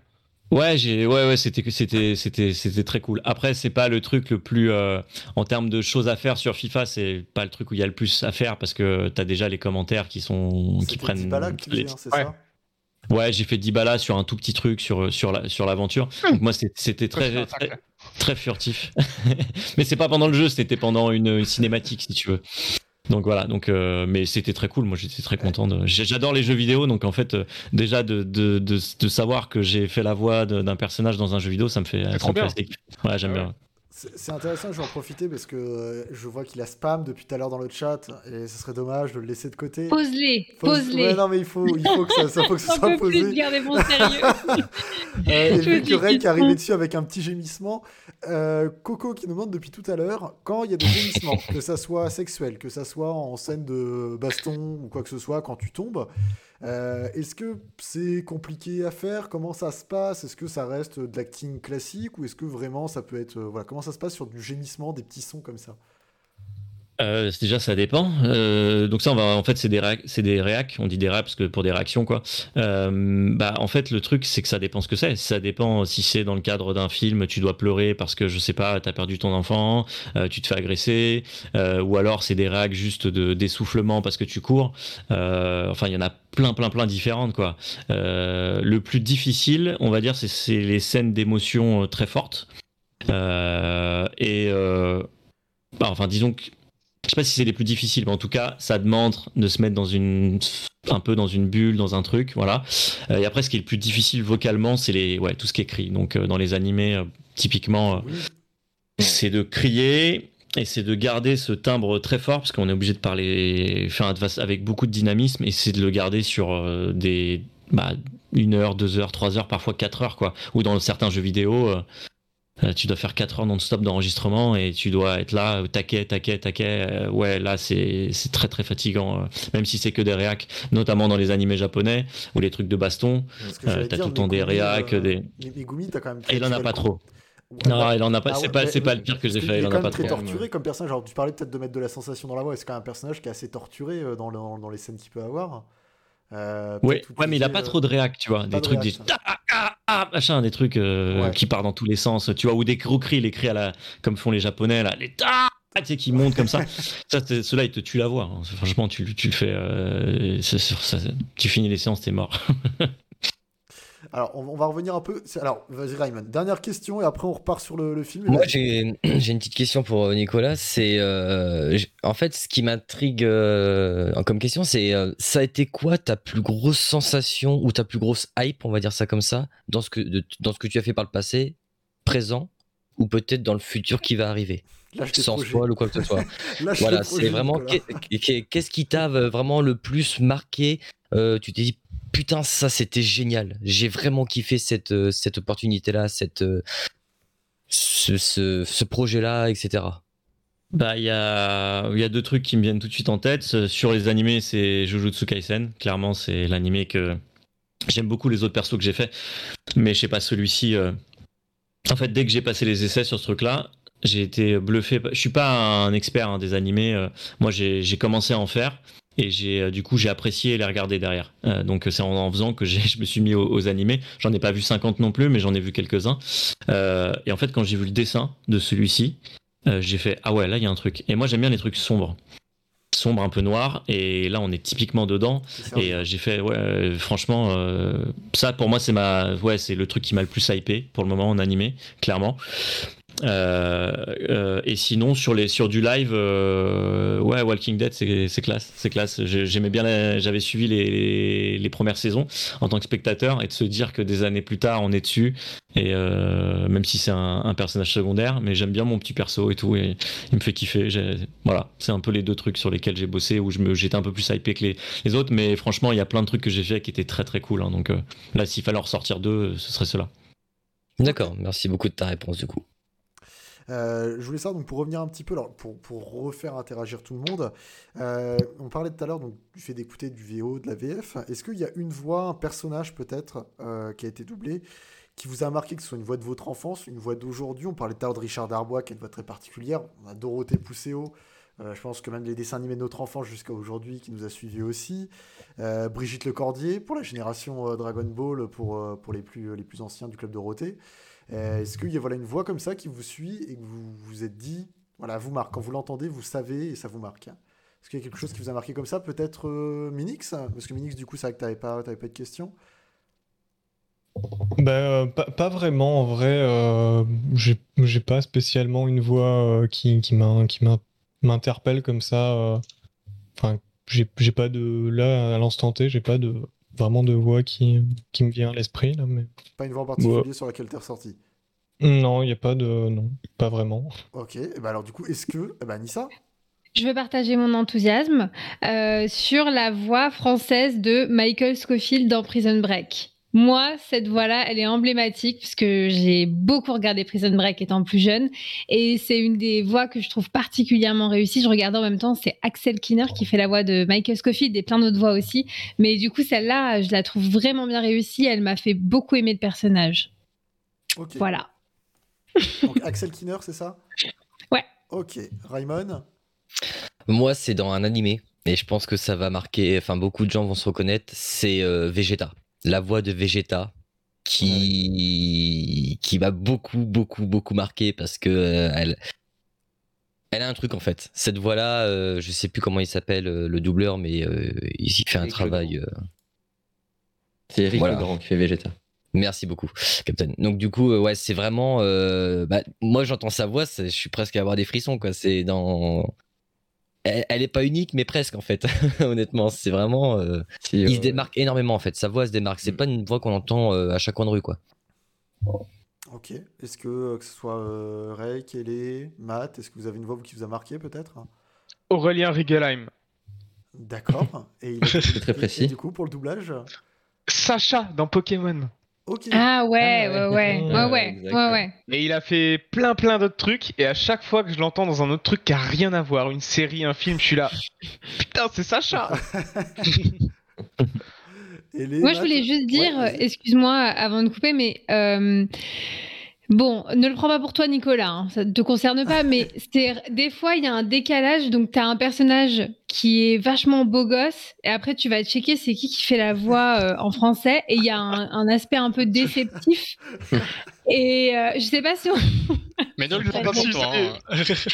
ne le prends pas pour toi, Nicolas. Mais je dis ça dans le sens où, bah, là, en l'occurrence, tout à l'heure, je vais vous donner l'exemple de Michael Scofield, mais typiquement, je suis allée checker, j'ai fait, ça se vaut, ça se vaut, vraiment. Mais des fois, c'est pas le cas. Donc euh, voilà, c'était une petite aparté.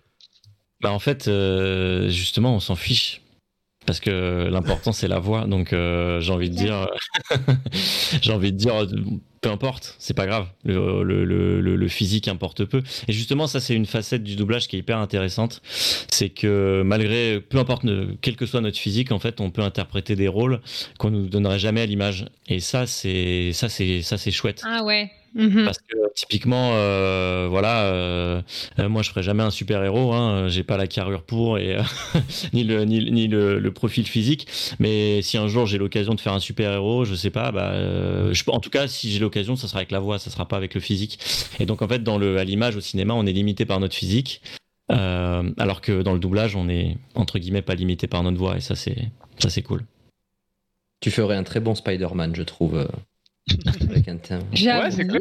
Est-ce qu'il y aura un Pas petit sûr que Donald euh, Renew soit. Y aura un petit Bon, Renew, on l'a- on- euh, Donald, on l'a assez entendu maintenant. Est-ce que tu tu te dis un petit super, tu vois, un petit, un petit kiff de Ouais. super-héros Ouais, Lequel? Mais bon, je, on me le, je le ferai jamais, hein, mais euh, c'est Batman. je, suis fan de, je suis fan de Batman et euh, c'est juste. Je suis pas. Je son suis- univers. Ouais, voilà, c'est ça. Moi, l'univers sombre et tout, ça me plaît. Et je suis pas trop les trucs là, euh, tous les tous les films de super-héros qui sortent tous les quatre matins. C'est pas trop mon truc. Euh, ou alors, la gorge pour la voix trafiquée parce que Batman, c'est ça, c'est quand il a le masque, Ah ouais, de 25 octaves euh, la voix. mais c'est pour ça que je le ferai jamais. Je- sais, ça, c'est c'est bon. Je me, je me pose même pas la question. Il y a même plus de rêve par rapport à ça. Mais en tout cas, si la question c'était si un jour tu voulais faire un super-héros, lequel serait-il? Bah, c'est oui, c'est Batman. Quoique la, la Batman se reboot, donc on va voir un peu ses origin story. Forcément, il va rajeunir. Ouais, Bon. mais la voix de Robert Pattinson, il y en a, je pense qu'elle est déjà, elle est déjà là. Ouais, il a quoi. déjà, je sais ouais, pas qui est-ce qui le double, mais il y a déjà. C'est Ouais, je tout est déjà, tout est déjà pris là. C'est pas grave, il y en aura peut-être un nouveau, un autre. oui, ça. Et moi j'avais ma deuxième question tout à l'heure, je l'ai pas posée et je la pose maintenant parce que j'ai peur de l'oublier, elle est importante. Euh, ton répondeur de ton téléphone, tu l'as refait combien de fois? Euh, oh, je dirais 5, ou 6 fois. Et à chaque fois tu te réécoutes et pareil, t'es un peu là, euh, le déformation professionnelle, t'es là, ah mais Ouais. attends, il faut que je remodifie un truc. euh. Ouais, parce que je me suis dit, mon répondeur, il faut qu'il soit le plus pro euh, possible et en même Ah, temps oui, que si on m'appelle pour du taf, on entende quand même ma voix euh, bien comme il faut. Donc, euh, ouais, ouais, franchement, c'est plus un répondeur euh, téléphonique pro, entre guillemets, que, que pour les potes, quoi. Ça, c'est un problème Ouais, un que peu, seuls les comédiens de doublage peuvent avoir. Ça, nous, on connaît pas le fait de, de se dire il me faut un répondeur ou ouais, il faut à la fois que je mette en avant ma voix, que ça fasse professionnel. euh. C'est ça. Au- Au niveau du chat, là, on- c'est vrai qu'on avait demandé la question s'il y avait des voix qui avaient marqué. Il y avait Sylvana qui mettait Adrien Antoine, euh, qui fait Chris Hemsworth, euh, Henry Cavill, euh, qui a une voix incroyable, Razor qui mettait la voix de Mm. Josh Brolin. euh, de son côté, Coco, en vrai, perso, le doubleur de John, de John Price, euh, dans sa première version, je suis fan, il m'a rendu toute chose plus jeune. Ça m'étonne pas de toi, Coco. Vraiment, ça me surprend pas de ton côté. Euh, Lily qui m'était allé, je vais doubler Eva Longoria, mais pars, vas-y, fais croire en tes rêves, fais-toi plaisir. Il faut pas, il faut pas hésiter. Euh, est-ce que après oui, Matt, ma télé, je crois que vous avez pas dit, est-ce qu'il y a une voix vous, qui vous avez marqué de votre côté, peut-être un comédien, une voix? Bah moi pour moi je vais rester sur du classique avec Dorothée Pousseau hein, pour euh, les 1 milliard de rôles qu'elle a joué. Je prends par exemple Tracer sur Overwatch ou Martin. Mystère. Euh, Diana Ah ouais. c'est ça? Dans Martin Mystère Oui, la sœur de Martin Mystère, ouais. Sinon une autre voix que, que j'aime vraiment ce serait Jérémy Cavillo pour euh, sa voix de Jeffrey D. Morgan. Ok. Ovio, ouais. Que, que pour le coup euh, je, je ne peux pas, je, je pourrais être gay pour cet homme-là. Rien que pour sa voix, j'ai pas besoin de le voir. Juste sa voix. Est-ce que tu veux préciser qui c'est? Parce que Reg, par exemple, ne voit pas. Euh, bah, il a fait Negan dans The Walking Dead. Euh, j'ai Hardy, il a fait Tom Hardy aussi. Il a fait Tom Hardy, ouais. Ouais. Enfin, je crois qu'il le fait euh, régulièrement d'ailleurs. Euh, je crois même qu'il t'as eu y a que lui qui le fait actuellement. euh, Nicolas? Euh, lors, Ouais. lors de ton âge, ouais. Ouais, c'est un comédien. Bah, il est, je l'ai vu. En fait, je l'ai vu bosser déjà. Euh, j'étais, euh, j'étais dans le canapé pendant qu'il enregistrait ses trucs. C'est très impressionnant. Et c'est quelqu'un de très sympa. Et euh, je l'ai croisé une ou deux fois. Ouais. Après, on se connaît, euh, on se connaît pas tous hein, non plus. Hein, euh, donc, euh, mais il y a, y a souvent des gens que tu croises. Et quand tu croises des anciens, moi, je les connais parce que je connais leur nom et je sais ce qu'ils ont fait. Mais moi, ils me connaissent pas forcément. Mais, mais c'est toujours quand tu tombes à la barre avec des mecs que tu as écouté plus jeune, tu fais. Voilà, c'est c'est impressionnant. Ouais. Et Matt, de ton côté, est-ce que tu as Euh, peut-être c'est- une, une voix qui t'a marqué dans ta jeunesse? Euh, oui, bah du coup Richard. Darbois, euh, Richard Darbois un maximum. Ouais. Et Emmanuel Curtil, Emmanuel Curtil beaucoup parce que je Ah, The très Mask. fan, euh, bah, très fan de The Mask, mais très fan de Wayne's World aussi, qui fait, il fait aussi le, le, le doublage pour euh, Mike Myers, qui a fait Austin Powers, euh, Wayne's World, qui sont des, des films que j'adore. Au niveau humour, c'est excellent. Donc ouais, je dirais Emmanuel Curtil, vraiment, ça reste, euh, ça reste vraiment une des références. Et bon, j'aime beaucoup Donald Renew aussi, même si euh, on l'a entendu beaucoup. Mais j'ai beaucoup aimé euh, ce qu'il a fait dans le, dans le jeu Spider-Man avec, qui était sur PS4.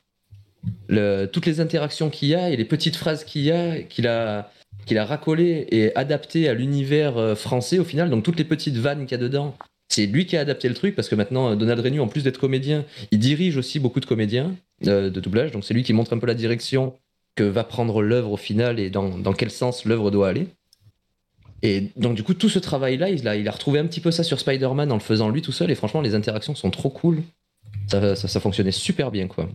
Ouais, et puis Spider-Man sans lui, euh, c'est, il, a, il a vraiment marqué, euh, marqué ce rôle. euh, Il est, euh, Ouais. il est, il est excellent dessus. C'est. Il a vraiment transcendé un peu le truc. euh, Il a vraiment, rendu- pour moi, il l'a rendu français. Ça m'étonnerait pas qu'on ait un Ouais. Spider-Man à Paris euh, avec lui. Quoi.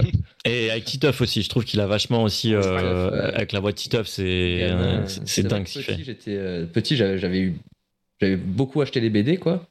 Et quand c'est arrivé en dessin animé, quand j'ai vu la voix, je me suis dit qu'est-ce que c'est? C'est quoi cette voix modifiée? Et quand j'ai appris que c'était Donald Renew, j'ai, j'ai pas réussi à faire le rapprochement. Je me suis dit, mais c'est incroyable. T'as t'as une Ça, il a voix comme ça qui a, marqué, qui a marqué beaucoup de gens et que Mister Pangolin fait la référence. Une fois qu'il l'a marqué, c'est Philippe Pétieux euh, pour la voix de Ouais. Simpson aussi. Euh, Ouais, ouais, ouais, complètement. ouais. marqué une génération, une génération aussi assez dingue. Tu, tu disais, Plusieurs même, tu plusieurs disais- générations. je reviens à toi juste après, Elé. Mais tu disais tout à l'heure, Nicolas, c'est pas nous qui décidons si on veut faire quelque chose, mais c'est le directeur artistique qui vient vers nous. Est-ce que justement des personnes euh, comme bah, des Donald Renew, mais voilà, qui ont une carrière et qui ont des rôles principaux énormes, est-ce que comme ça, quand il y a un petit rôle qui arrive et qui leur parle un petit peu, est-ce qu'il y a quand même ce côté où ils peuvent quand même venir et dire est-ce qu'il y a moyen de me mettre dans les petits papiers? Alors après, voilà, il y aura l'essai à faire et si l'essai passe, tant mieux. S'il passe pas, tant pis. Mais est-ce qu'il y a quand même peut-être un peu plus de facilité pour eux quand même de venir chercher un rôle qui les intéresse? Euh, je dirais oui, non. Je dirais sur le papier peut-être. Euh, Après, euh, je crois pas que je crois pas qu'il y en ait beaucoup qui fassent ça en, fait, de dire ouais tiens j'ai vu qu'il y a ça qui allait sortir. Est-ce que tu peux me mettre dessus? Il y en a qui le font, mais je pense que c'est une minorité de personnes. Euh, je pense que la plupart le font pas et des, pointures comme euh, comme les comédiens que vous avez cités, et notamment Donald, euh, je pense pas qu'ils le fassent. On l'appelle pour euh, parce qu'on sait on, sait qui il est, ce qu'il fait et ses compétences. Je pense pas qu'il ait besoin d'aller de dire tiens j'ai envie de faire ça, est-ce que tu peux me mettre dessus? Je crois pas. Sauf, si vraiment il y a un truc qui lui, qui lui tient à cœur, il kiffe vraiment un truc, il a vu euh, qu'il y avait ça et il s'est dit putain j'ai trop envie de le faire. Là peut-être à la limite mais euh, Peut-être. Je- Après je le connais pas personnellement donc je sais pas, mais je je le je crois pas. Enfin, je le vois pas faire ça. Après, je- après je- là, c'est on est dans la, la, la supputation. euh, clairement, je- j'en sais rien du tout. Mais en tout cas, c'est pas le, c'est pas la norme de, de, de- ça va être de façon euh, ponctuelle d'avoir des gens qui disent ah tiens, il y a ça, ça, j'ai envie de le faire. euh, Est-ce que je peux, est-ce que tu peux essayer de me trouver un truc? Je pense pas que ça soit le, les trois quarts des gens qui, qui fonctionnent comme ça. Ouais, Pour Twitter, de toute façon, on va lancer le hashtag Nicolas Dussault dans le prochain Batman. Ça va, on parle là-dessus. Ouais, bah, là pour le coup. ouais. on part là-dessus et c'est parti. Elé, t'avais une question tout à l'heure Euh, bah, du coup, et pour rebondir sur ce qu'a dit Matt, euh, je sais que Jim Carrey dans The Mask a beaucoup fait d'improvisation et à l'époque, les directeurs de plateau de la version française ont décidé d'accorder la même grâce, entre guillemets, à Emmanuel, euh, Emmanuel Curtil. Est-ce que c'est quelque chose qui se fait souvent, que tu peux faire toi-même ou c'est vraiment- c'est quand même très exceptionnel? J'ai l'impression que euh, c'était un peu plus le cas avant. De moi, ça fait pas, ça fait, ça fait, ça doit faire 5-6 ans que je, fais ce métier, Euh, euh, donc je j'ai pas encore beaucoup beaucoup de recul. Mais des discussions que j'ai pu avoir, j'ai l'impression que dans le passé, on pouvait un peu plus faire les choses un peu différemment entre guillemets. Euh, se décoller un peu plus de la bande rythmo et de, du, bah, du texte. Là aujourd'hui, c'est quand même très euh, Déjà, il y, a des, il y a des adaptateurs et qui font, euh, qui font un, un travail remarquable euh, parce que si l'adaptateur est pas bon, ça, ça se voit tout de suite. On dit mais je comprends pas, là il y a un truc qui ça se répond pas, etc. Il y a, bon, ça peut être le travail du comédien, mais il y a aussi le travail d'adaptateur quand c'est mal adapté, euh, ça s'entend aussi évidemment. Euh, donc la plupart du temps c'est quand même bien fait, euh, donc il n'y a pas forcément à, à redire. Et puis en plus de ça, maintenant tout est un petit peu, euh, tout est relu en permanence par les clients, par les, et on, on peut pas trop toucher des mots, des trucs. euh, En général, tout est fait pour que ça colle bien comme ça et euh, Ouais. on n'a pas vraiment le choix, quoi, au final. J'ai l'impression sur des trucs, t'as un peu plus de liberté, mais, mais ça va être euh, sur des toutes petites choses, changer une formulation, tu vois, mais véritablement changer le texte ou mettre un, un autre truc, euh, une autre référence, euh, j'ai- c'est un peu plus compliqué aujourd'hui. Ok. Ouais. Euh, là, là, au- aujourd'hui, au niveau, euh, donc là, là, au niveau de tous les personnages que tu as pu, que as pu doubler, tu parlais qu'effectivement, tu as le, le niveau animé ou le niveau, euh, le niveau live également où tu as eu ton perso préféré. Est-ce qu'il y a quand même un univers où tu te dis, je préfère par exemple les personnages principaux que tu as le plus doublé ou sur, sur de l'animation japonaise Est-ce qu'il y a quand même des univers où tu préfères coller dedans ou des choses. Non, peu importe, tu touches à tout, même certains peut-être que tu préfères éviter ou tu te dis, je suis peut-être moins à l'aise là-dedans Ou peu importe. Euh, Ouais, alors il y a des trucs sur lesquels j'ai des, pistes d'amélioration, entre guillemets, où euh, typiquement sur les gens qui doivent avoir de l'autorité, type des militaires, ce genre de trucs, euh, ou, dans les animés, des, personnages très, carrés, etc. C'est, ça, c'est une piste d'amélioration. Je suis pas très très bon, euh, j'ai, j'ai pas mal de défauts là-dessus. Euh, en revanche, euh, non, après. Il y a des choses qu'on aime faire. euh, moi, j'aime, j'aime, j'aime, j'aime bien tout. En fait, il y a pas de, j'ai pas de, j'ai pas de soucis. Je sais qu'il y a des gens, par exemple, ils adorent faire les, les méchants parce que les héros, ils les trouvent trop lisses et tout. Moi, j'aime bien faire les héros aussi. euh, ça me dérange pas. Enfin, voilà, j'aime, bien que ça soit différent. Par contre, J'aime- j'aime- j'aimerais pas faire tout le temps la même chose. J'aime bien faire des choses différentes, euh, de faire des choses décalées, de faire des choses très sérieuses. Ça, j'aime bien. Voilà, diversité, clairement. Ok, d'accord. Et, Plutôt gentil ou plutôt méchant du coup? En termes de- je dirais, euh, je Pareil dirais, allez, trois quarts du temps gentil et un peu de temps en temps un petit, un mec un peu allumé, quoi. Ah, tu, tu peux contenter le chat parce qu'il y a pas mal de personnes qui sont en train de dire qu'ils kiffent ta voix. Il y en a qui voudraient que tu fasses de l'ASMR, que tu susurres des mots doux. Voilà. Et quelqu'un qui a demandé si tu pouvais l'insulter carrément. Les gens sont D'accord. bizarres parfois quand même. Je, ouais, je vois que vous avez des pratiques ici, c'est. Après, tu sais, pensé à des trucs. Nicolas, il y a un vrai business. hein. Si les fins de mois sont compliquées, lance-toi sur Twitch. euh, pour insulter Ouais. les gens faire de la SMR, c'est parti. Hein. T'as déjà le matériel et le décor, c'est bon. Tu peux, tu peux tourner. Hein. Ouais, ouais, je suis pas sûr que c'est pas très SM chez moi quand même. hein. C'est pas, il y a peut-être la lumière rose qui fait peut-être pas un peu penser à ça, mais. Après, la SMR, C'est déjà l'avantage, c'est que tu vas hein. pas t'allumer la gorge pour le lendemain. Si t'as si t'as de l'enregistrement ou quoi, ça devrait aller au niveau de la SMR. Ouais, mais alors tu vois, je pense que ça me gonflerait, clairement. Ah ouais, tu m'étonnes. Est-ce que je, je pensais également, parce que ça reste du doublage, et je trouve qu'ils font un taf dingue, surtout dans le côté Disney, sur les chansons. Est-ce que c'est quelque chose que toi tu t'étais déjà dit peut-être que ça pourrait me parler, ou est-ce que tu as déjà eu des propositions, tu as dit non, moi je touche pas à ça, c'est pas du tout mon truc. Mais c'est vrai que les chansons Disney, passer de la VO à la VF, je trouve qu'il y a un taf monstrueux, déjà pour que ça reste en tête, il n'y a pas à dire, chaque chanson Disney. Euh, Que ça soit les gosses ou toi, tu l'as en tête pendant 25 ans, t'es t'es heureux. Euh, chaque voix qui ressort, mais je pense par exemple, alors oui, tu as des chanteuses pour euh, La Reine des Neiges, j'ai le nom de famille, c'était Delva, mais je crois que c'était Anaïs Delva. Je crois, Anaïs, il doute. ouais. Ouais. Où là, pour le coup, elle était déjà chanteuse. Mais je pense par exemple à Anthony Cavana, qui a doublé euh, maintes et maintes chansons Disney, qui lui, pour le coup, est humoriste et comédien à la base. Est-ce que c'est Il chante chose... un peu, hein. je crois qu'il avait lancé un album ou un truc. Ah ouais? Ouais, après, peut-être pas euh, comme euh, activité principale, mais je crois qu'il aime quand même bien la chanson. Hein. Ok. Et du coup, bah, du coup, Nicolas, de ton côté, est-ce que...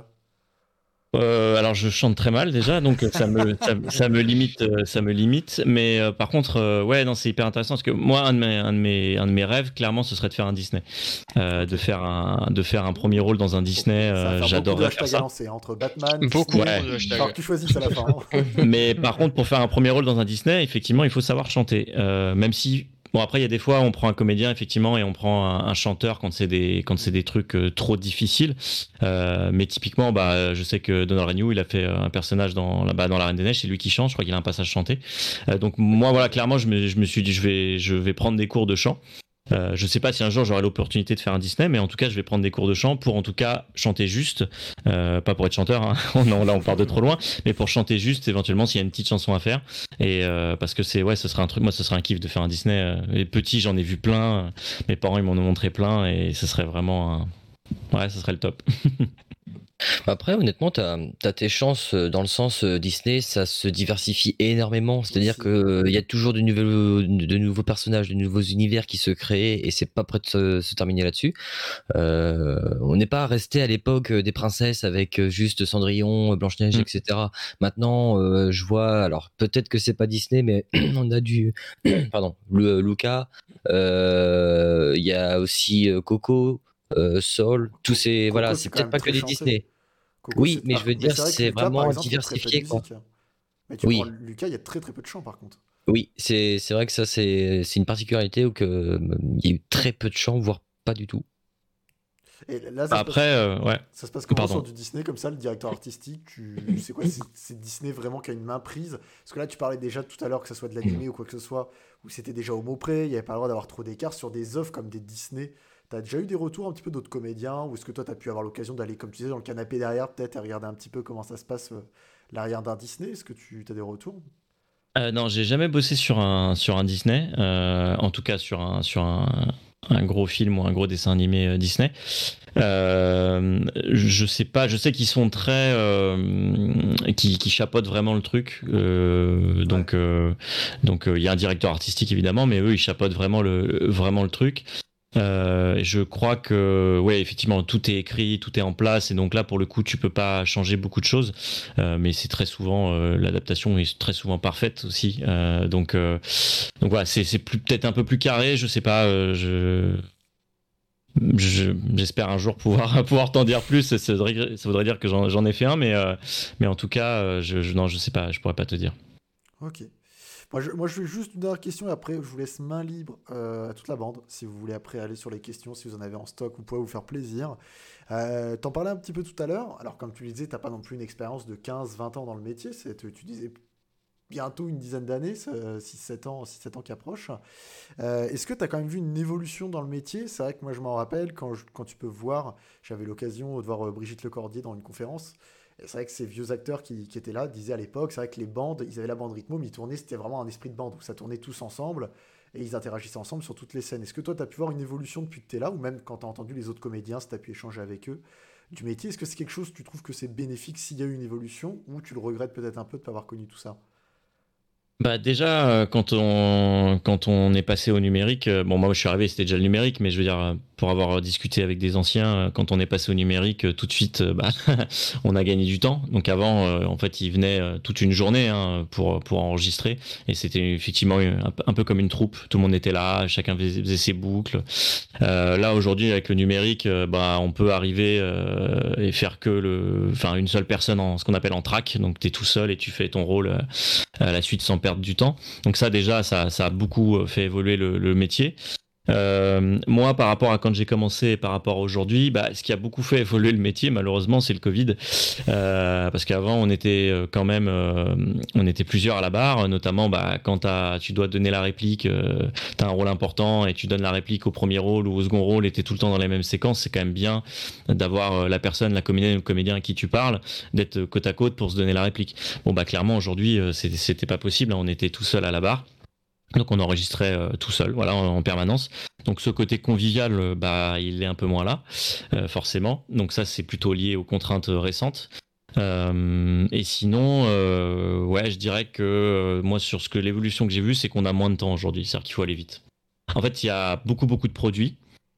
Et le numérique va très vite, donc, donc nous aussi on doit aller très vite. Et parfois, malheureusement, c'est un peu au détriment du résultat parce que on n'est pas des machines et parfois on aurait besoin d'un peu plus de temps. Mais maintenant, enfin, je pense que c'est le cas de tous les métiers. hein. Franchement, là aujourd'hui, tout va très vite dans tous les sens. Et euh, c'est l'évolution de la société, elle est comme ça. J'ai l'impression qu'on ne peut pas trop euh, agir dessus, donc euh, faut faire avec. Mais effectivement, euh, c'est pas toujours pour le confort et pour la qualité. Ok. Eh ben, euh, moi, comme je vous disais, il me reste une question, mais si elle n'est pas sortie, je la ferai tout à l'heure. Sinon, je vous laisse euh, main libre. Euh, juste vous partager le bâton de parole équitablement, s'il vous plaît, les enfants. Euh, mais si vous avez des questions, vous voulez échanger par rapport à un sujet sur le doublage, n'hésitez pas. Faites-vous Bah, plaisir. pour Moi, le coup, il me reste j'ai- plus qu'une question, alors ce sera moi d'abord, et puis c'est tout. Vas-y. Mais je sais qu'au Japon, pour le coup, les comédiens de doublage sont euh, considérés comme des rockstars. Et en France, c'est pas du tout le cas. C'est pas qu'ils sont détestés, mais, pas tant que ça. Et je voulais savoir, du coup, de ton côté, notorié, côté notoriété, est-ce que toi, tu as déjà été reconnu? Est-ce que ça te dérange d'être reconnu ou pas? Alors, euh, ouais, alors au Japon, c'est des superstars. Euh, Les mecs, euh, c'est des. ils sont reconnus, ils sont adulés, c'est assez incroyable. Donc, nous, on n'a pas ça. Maintenant, j'ai l'impression que ces dernières années, c'est en train de changer. Euh, je pense que typiquement, euh, il y a, mais c'est grâce euh, entre guillemets aux réseaux sociaux et à cette proximité qu'il y a maintenant. Euh, J'ai l'impression qu'il y a toute une génération de de jeunes aussi qui qui écoutent la, la... Enfin, nous, quand on écoutait la VF, euh, quand on était gamin, euh, il n'y avait pas les réseaux sociaux pour aller dire ouais, j'adore ce que tu fais ou voilà. Euh, là aujourd'hui, il y a vrai ça. Pour le coup, c'est devenu quelque chose. Maintenant, j'ai l'impression que tout le monde veut faire ce métier, en fait. Donc, euh, je pense que ça joue aussi. Ouais, alors avant c'était peut-être. euh, En tout cas, il y a des gens entre guillemets du grand public euh, qui sont attirés par ce métier-là, clairement, et qui, qui veulent le faire. Euh, chose qui n'était pas pas le cas avant, euh, qui était même dénigré hein, dans, dans la dans le dans le métier de comédien. Euh, Les gens qui faisaient du doublage, en gros, il fallait pas trop qu'ils le disent parce que ça voulait dire que c'était pas des vrais comédiens, parce qu'ils étaient pas sur les planches et tout. Je te dis ça, c'est il y a 30-40 ans, hein, tu Ouais. vois. Euh, 20-30 ans plutôt. Et euh, aujourd'hui, c'est plus le cas. Euh, donc ça, c'est ça, c'est une évolution positive. Et sur la, reconnaissance, non, dans la rue, on va jamais me reconnaître. non, en revanche, euh, avec les deux animés que j'ai fait, euh, donc My Hero Academia et, et Jujutsu, j'ai eu pas mal de, de demandes de, bah, gens qui aiment cet animé et de leur faire des dédicaces audio. Euh, ça, je crois que, pour moi, c'est tout nouveau et il y a eu j'ai plein de camarades à qui c'est arrivé récemment aussi, mais qui sont là depuis plus longtemps et c'est arrivé seulement récemment entre guillemets. Donc euh, je crois que ça c'est assez nouveau et j'ai l'impression qu'il y a quand même un intérêt pour euh, pour notre travail et ce qu'on fait et pour les VF et euh, ajouter à ça aussi peut-être dans le petit coin de la tête de dire ouais j'aimerais bien en faire. Ok. Et du coup, si demain, on arrive à te faire jouer Batman, que tu, que tu deviens mondialement célèbre, est-ce que ça te dérangerait, cette notoriété-là? Alors je je deviendrai pas mondialement célèbre avec avec juste la, la- en étant la VF de Batman, mais euh, non je sais pas euh, honnêtement ça serait plus si demain tu vois j'ai un énorme rôle au cinéma et qu'on me reconnaît dans la rue. Euh, Je sais pas. Euh, je, je, je crois que c'est le rapport à la notoriété. c'est, c'est, je pense, que c'est, c'est, compliqué. C'est, je crois pas qu'il y ait quelqu'un qui aime être reconnu dans la rue et en mode euh, on va lui cirer les pompes. Je crois pas. Je crois que c'est plutôt chiant ça. Après, euh, de, d'être reconnu pour son travail et de faire éventuellement des conventions, de parler de son travail et d'avoir des gens qui veulent prendre peut-être une photo avec toi dans un cadre. euh, on va dire euh, connu quoi Ouais. ouais après dans la vie de tous les jours je pense que ça doit être chiant après j'ai jamais été à, Jamais vraiment j'ai pas pris eu- à la notoriété de toute façon. Ouais, bah, je pense. Ouais, mais ça me faisait penser à ce que moi je, je regarde quelques streamers et euh, j'aime bien Domingo, euh, voilà, qui, qui stream sur Twitch. J'aime beaucoup ce qu'il fait et il parlait de ça la dernière fois. euh, Donc, bah, bon, lui, c'est devenu une superstar de Twitch et Bah, euh, c'est comme nous, de toute façon. Ouais, ouais, je vous le souhaite que ça arrive et que ça devienne aussi comme ça.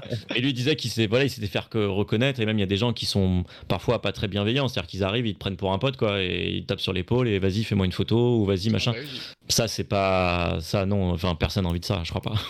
Non, je pense pas, honnêtement.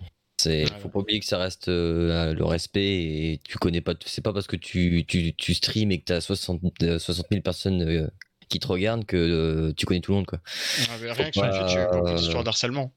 Ah non, mais de toute façon, euh, les réseaux sociaux et tout ça, ce milieu-là, ça reste quand même euh, pas dangereux, mais ça peut. euh, voilà, faut, faut être très prudent. euh, faut être très prudent.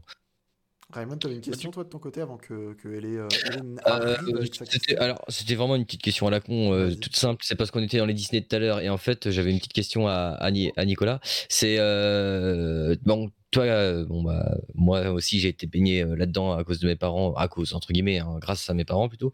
Euh, quel personnage, quelle voix parmi tous les Disney t'a vraiment marqué? Hmm. Et là, c'est le drame. Bah, Moi, Non, un, non, un- mais- un exemple, moi perso, c'est le, le génie dans Aladdin.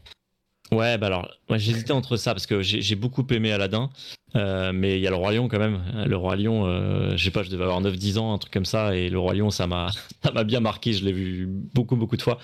Euh, Ouais, je dirais comme le Roi Lion. Dans le Roi Lion, c'est. Ouais, je dirais comme le Roi Lion. C'est celui que j'ai le plus vu, c'est celui que. Et les, les voix m'ont marqué, mais il n'y en a pas une en particulier dans le, dans le Roi Lion. Vraiment, c'est. Je trouve que tout est bien. euh, Je trouve qu'il n'y a rien à acheter. C'est juste génial en fait. Franchement.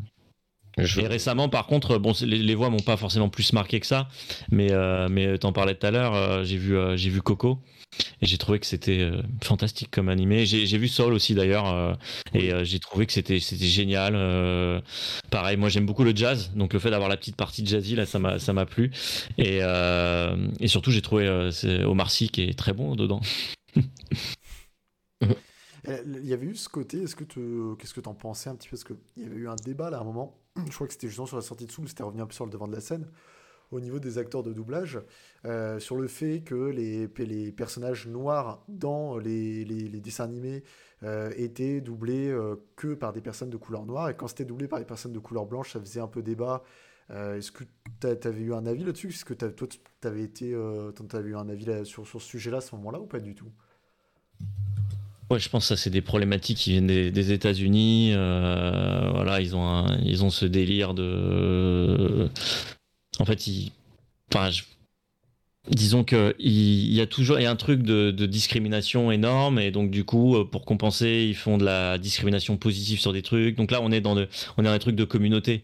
Donc euh, ça c'est très c'est très c'est très c'est leur problématique à eux aux États-Unis entre guillemets. Euh, Moi je trouve que en France ça nous parle moins déjà. Donc le fait que euh, typiquement euh, qui est par exemple moins d'acteurs noirs ou moins d'acteurs je sais pas asiatiques à l'écran et tout, ça oui c'est problématique. Après dans le cadre de la voix, moi je vois pas ce que ça change. Une voix ça devrait pas avoir de, de, de couleur, une voix n'a pas de couleur donc euh, Mhm. tu mets n'importe qui dessus, il y a aucun souci. Mais par contre c'est vrai qu'on pourrait aussi mettre des comédiens noirs sur des comédiens blancs. Voilà. Sauf, sauf que ça se fait pas beaucoup dans notre milieu, c'est vrai. Donc ça, ça c'est plus un problème dans ce sens-là que le fait de dire d'avoir des blancs sur des noirs. En fait, euh, moi je pense qu'on devrait, euh, tout le monde pourrait doubler tout le monde, on s'en fout puisque c'est une voix et ce qui nous importe c'est ça, c'est pas le physique. On en revient tout à l'heure au truc de euh, est-ce que le physique suit euh, par rapport aux comédies américains. On devrait s'en foutre totalement en fait et de la couleur de peau aussi d'ailleurs. On devrait juste se dire que est-ce que la voix c'est la voix qui colle le plus quoi, c'est tout. C'est ce que dit Sylvana avec Benoît Allman, euh, qui nous Morgan Freeman, et qui disait ça fait parler, mais rien à redire, sa voix est parfaite. Et donc c'est vraiment ça, oui, finalement. Ouais. C'est le travail qui doit être mis en avant finalement. Euh, J'avais vu une, une question également passée par Coco, Coco qui, qui nous régale de ces excellentes questions de tout à l'heure, mais je, je pense qu'il y en a plusieurs qui doivent se poser la question également. Euh, au niveau euh, de la rémunération, tout simplement, de, de comédien de doublage, comment ça se passe? Est-ce que tu es payé à l'heure de derrière la barre? Est-ce que tu es payé à la ligne? Est-ce que tu es payé Comment ça se passe euh, au niveau en termes de rémunération là-dessus? Ouais, t'es payé à la ligne. Donc en fait, t'as un- une sorte de, c'est pas un forfait au début, mais en fait, en gros, tu as une certaine somme quand tu te déplaces, donc qui est, fixée. Euh, donc c'est-à-dire que peu importe que tu fasses euh, une ligne ou euh, ou c'est jusqu'à 15 lignes ou jusqu'à 15 lignes, bah c'est le même tarif. Et à partir de 15 lignes, euh, t'as des groupements de 15 à 30, t'as un deuxième truc, et etc., etc. Et donc plus t'as de lignes et plus t'as de rémunération. Donc on est payé comme ça, on est payé à la ligne. Ok, d'accord. Et Donc en après, fait, peu importe le temps que tu mets, c'est le nombre de mots que tu as en fait. Et Est-ce que par rapport au nombre de mots, je, je- la- je pense que la réponse est oui, mais euh, est-ce que par exemple sur un personnage secondaire principal, comme tu peux avoir sur du Jujutsu ou du My Hero Academia, euh, qui a forcément un rôle plus important, et sur les petits rôles que tu pouvais avoir, est-ce que la ligne, le tarif de la ligne était plus élevé ou moins élevé, ou est-ce que le tarif de la ligne reste... euh, Ah non, c'est le même. C'est un tarif syndical qui est, c'est la même chose. C'est juste ce qui fait la différence. Après, c'est la quantité de mots. La, rien à de voir avec l'importance du personnage Rien à voir avec l'importance du personnage. L'importance du personnage est par rapport à son, à son lignage en fait. Ok. Ok, ok. Dans ce cadre-là, il y a un, un truc euh, style une convention collective euh, dans le code du travail, quelque chose comme ça pour ce style de métier? Il est partagé avec, euh, avec le même que pour les acteurs ou ce genre de choses? Euh, en fait, c'est une convention collective. Ouais, c'est un, ça a été, ça a été voté il y a très longtemps euh, euh, dans le cadre de notre activité de doublage euh, en particulier. Euh, donc, euh, il y a une convention, il y a un tarif et euh, il est, il est, voilà, il est comme ça. Ok.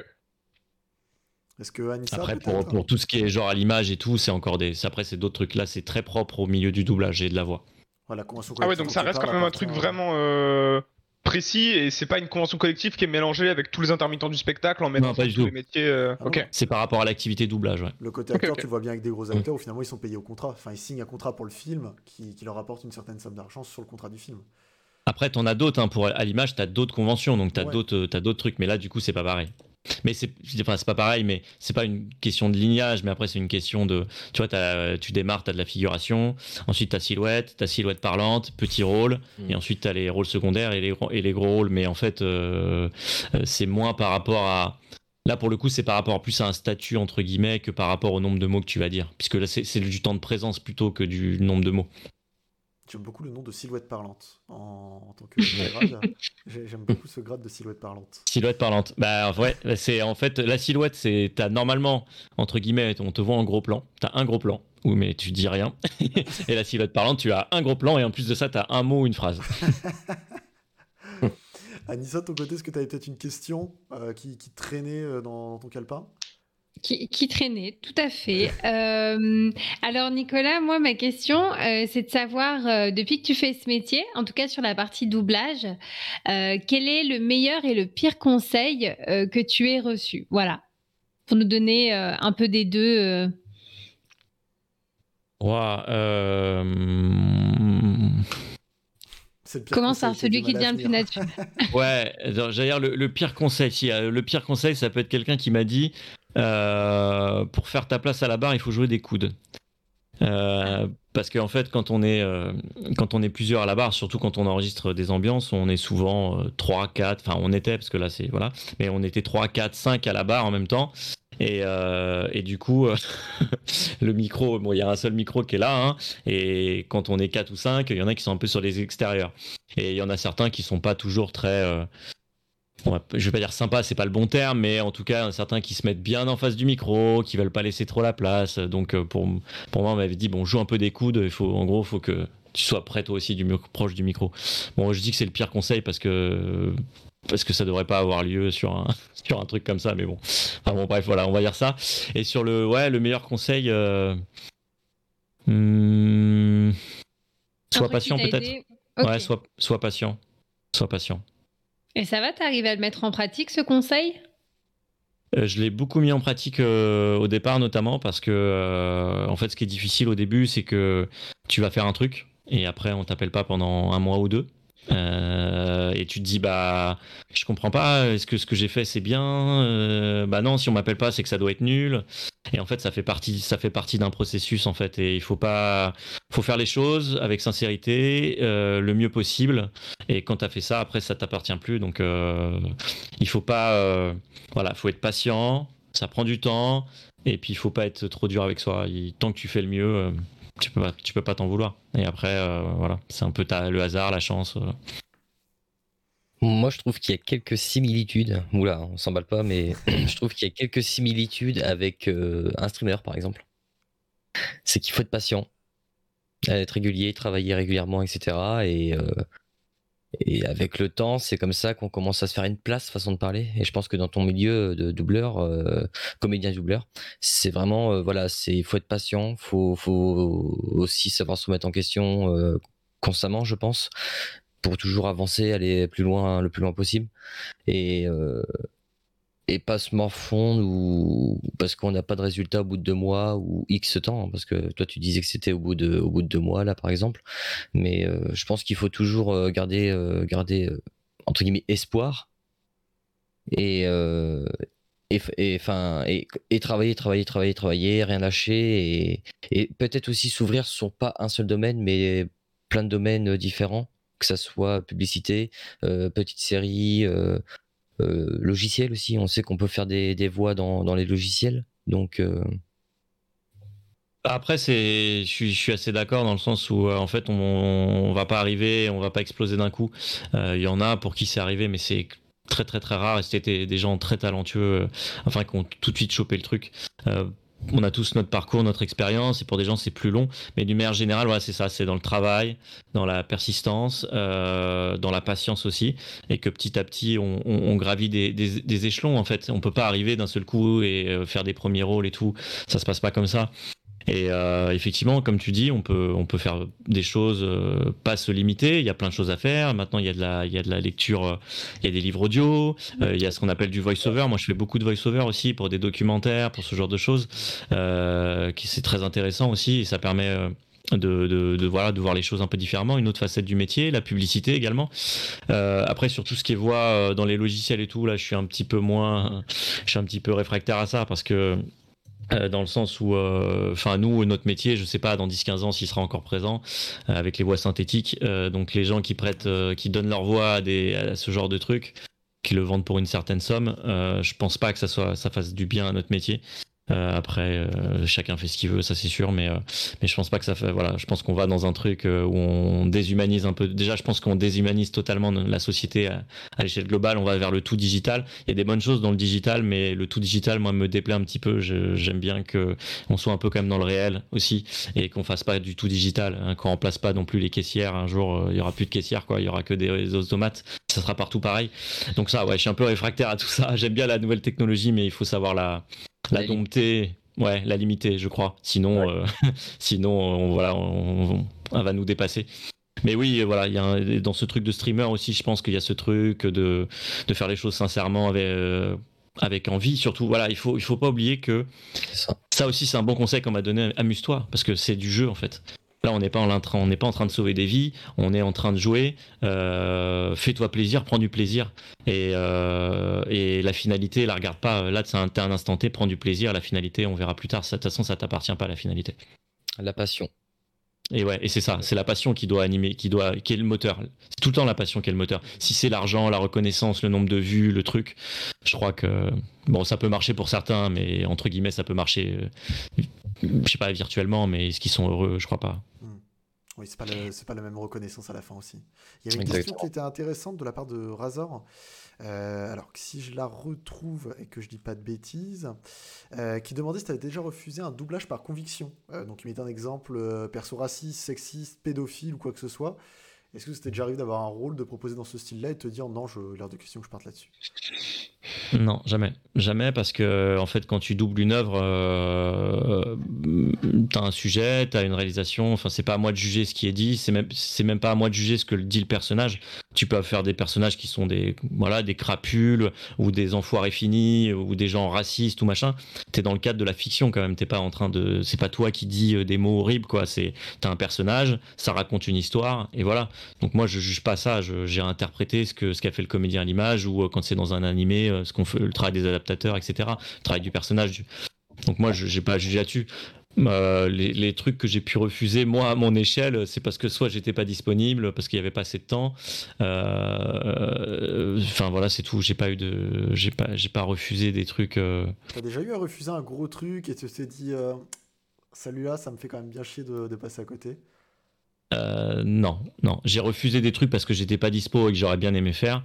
Euh, en revanche, ça fait aussi partie des inconvénients entre guillemets de notre métier, c'est que euh, on- t'es en vacances, on t'appelle, on te dit j'ai un premier rôle pour toi, euh, t'as un énorme truc, bah tu fais l'aller-retour en train, hein, franchement. Je te le dis direct, tu le fais. Minix, Minix, est-ce que tu avais peut-être une question aussi qui n'avait pas été dit forcément, une question euh, que tu avais en stock de ton côté? Hmm, ouais, ouais, j'ai une petite question euh, pour toi, Nicolas. Ouais.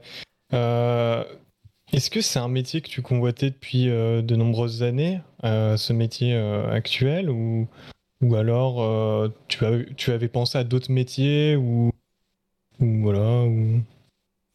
Alors sur le côté de devenir acteur, euh, je dirais que j'ai entrevu l'idée euh, à l'âge de 19 ans.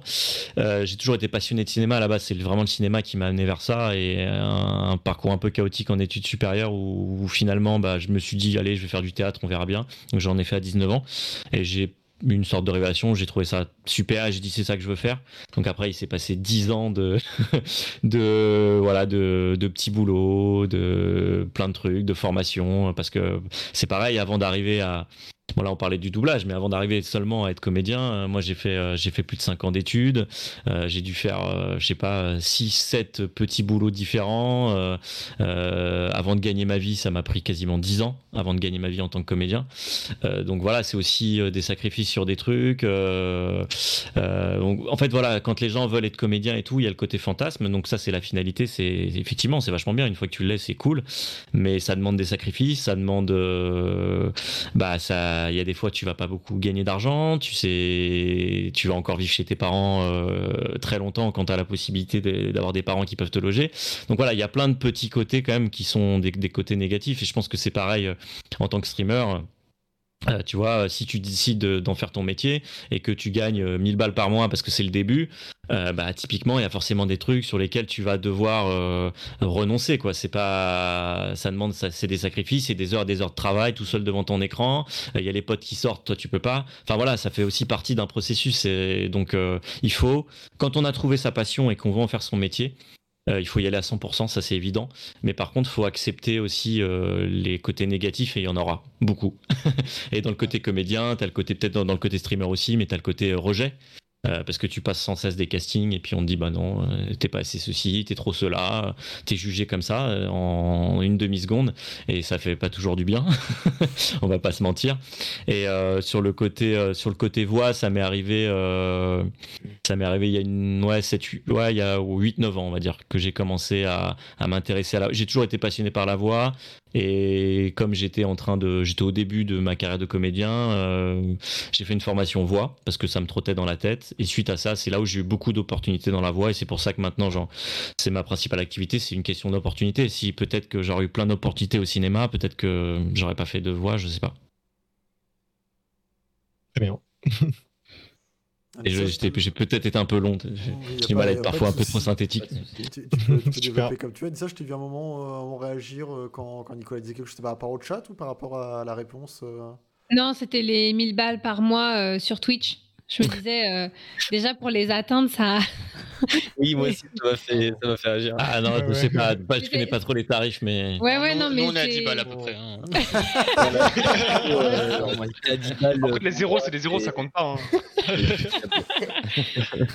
Non, mais c'est c'est comme pour tout, hein. ça, ça prend du temps. Il y a, il y a beaucoup, euh, beaucoup de gens euh, qui, qui font ça et il y en a très peu qui vraiment euh, peuvent en vivre pleinement. Mais ça ne veut pas dire que euh, il n'y a pas une chance pour tout le monde. Après, euh, c'est, je pense comme, euh, les métiers euh, de comédien, de streamer, bah il faut, euh, de la persévérance. Et aussi, derrière, je pense ne pas être animé uniquement par la fame, l'argent et euh, la reconnaissance parce que euh, sinon ça risque d'être mis régulièrement à rude épreuve au regard du temps qu'il faut pour se hisser à ce niveau-là. Donc euh, donc ouais, je, je faisais je, je faisais juste une grimace parce que dans ma tête je me disais combien de temps pour avoir 1000 euros par mois et tout, mais sur Twitch mais euh, mais en vrai euh, je pense que vraiment, si tu es, es, omnubilé euh, par ça uniquement, que ce soit, je pense, dans, dans ton métier ou dans l'activité euh, de streaming, c'est un mauvais calcul. Je pense qu'il y, a des- il y a des moyens plus rapides et plus faciles d'obtenir ça si on est vraiment focus là-dessus. quoi. Donc, c'était euh, c'était surtout en réaction, euh, en réaction à ça, en fait. Bah, c'est sûr que si tu veux gagner de l'argent, euh, il y a plein de métiers euh, où tu en gagneras plus qu'en étant comédien. Euh, parce que le- les gens qui gagnent beaucoup d'argent, enfin, si tu prends le parallèle des comédiens euh, cinéma, euh, on va mettre en avant, je sais pas, Jean Dujardin euh, qui gagne X millions par, par an ou par film ou je, ne sais, ou je ne sais quoi. Mais en fait, on va pas, on va pas voir ces 20 ans de travail acharné ou, ou peut-être 15 ans où il a gagné euh, que dalle. euh, et en fait, c'est ça aussi la carrière d'un comédien c'est euh, c'est enfin tu galères hein, euh, franchement quand on te, te connaît pas euh, enfin les gens te personne t'ouvre les bras hein. on te dit pas t'es le super génie t'es génial. Non on arrive on te dit t'es qui? On te connaît pas on te, on te ferme des portes on te on te rabaisse on te enfin c'est ça hein. enfin c'est à l'image de la société. Et j'imagine que dans le stream c'est pareil. Il y a des gens qui, qui disent mais c'est quoi ce petit streamer? Euh, je le connais pas ils vont te rabaisser. Et puis à un moment donné bah tu passes un grade un truc un machin. Et puis euh, et puis bah c'est j'espère à chacun une fois qu'on explose de pas reproduire ces trucs là et quand on voit un petit streamer ou un comédien un truc de pas lui dire t'es qui? T'es qu'une merde ou voilà. Il faut Ouais. C'est Non, mais pour ça que je trouve que le parallèle de Raymond, il était intéressant, parce que pour le coup, tu es face un petit peu aux mêmes difficultés quand tu te lances, euh, sachant que quand tu te lances dans le stream, c'est un peu plus accessible. Euh, tu peux euh, commencer à faire ton stream, t'as pas besoin nécessairement euh, d'être dans une agence ou d'avoir, euh, tu vois, tout le tout l'encadrement euh, que toi tu as peut-être quand tu vas de casting en casting. Cela dit, je pense et je me permets de poser une question, mais c'est euh, comme tu as dit un truc, ça m'a, ça me fait rebondir. Je me demande comment au quotidien, donc là plus généralement par rapport à ton métier de comédien, tu, tu deals avec ton, avec ton ego en fait, parce que j'ai le sentiment que c'est un, c'est un domaine dans lequel, bah, un jour, tu peux être au top du top parce que tu as une super proposition, tout s'emboîte bien et c'est super. Et il y a des périodes où peut-être c'est pas du tout le cas, où tu as le sentiment que, bah, euh, peut-être que c'est, enfin, évidemment, je te dis ça de manière générale, mais tu vois que bah ça marche, ça marche plus ou que ça va pas marcher. Et donc, comment tu parviens finalement, toi, de ton côté, à surmonter les périodes de creux et euh, et d'arriver à garder, euh, on va dire, un rapport sain à ton activité et, à, ce que tu fais, quoi. bah, c'est une très bonne question parce que c'est ça, c'est vraiment un truc qui est en fait, je pense, qui est propre à tout le monde. Enfin, en tout cas, moi, je parlais de moi, mais pour en avoir parlé avec des amis comédiens, euh, voilà, ils ont les mêmes problématiques c'est que effectivement, euh, tu vois, à un moment donné, je sais pas, euh, tu as une réponse pour un, gros rôle, enfin un gros rôle ou même pas, même pour du travail, tu vois. Je me rappelle que quand j'ai commencé, dès que j'avais un SMS pour du taf, euh, pour des pour des ambiances, j'étais là, j'étais ça y est, j'étais tout sourire, j'étais j'étais dans ma bagnole, je mettais la musique, c'est bon, j'étais hypé pendant pendant 3 4 heures derrière, tu vois, j'étais vraiment trop bien. Et après on t'appelle pas pendant X temps et t'es là, tu dis mais putain, mais mais là, j'ai pas beaucoup travaillé ce mois-ci, pourquoi on m'appelle pas? Et là effectivement, tu es dans un t'es dans un un truc de remise en question permanente, de dire mais ça veut dire que je suis pas assez bon, ça veut dire que je fais pas mon travail comme il faut. C'est, il y a, y a, jamais ce truc. Euh, quand ça marche bien, t'es content. T'es content parce que ça marche et tout. Mais tu te dis pas genre ah je suis le meilleur, je suis génial, oh putain là j'ai tout défoncé. Je crois qu'il y a peu de gens qui raisonnent comme ça. T'es content. Par contre t'es content, t'es bien dans tes pompes et tu dis c'est génial et euh, ah c'est cool et j'ai envie de faire ci faire ça. En revanche, quand ça marche pas, comme tu dis, quand tu as moins de travail, etc., là, tu es beaucoup plus dans la négativité. Es, en fait, je fais pas bien mon taf, je suis nul, euh, même limite, je suis une merde, pourquoi ça marche pas, j'aurais dû faire ci, j'aurais dû faire ça.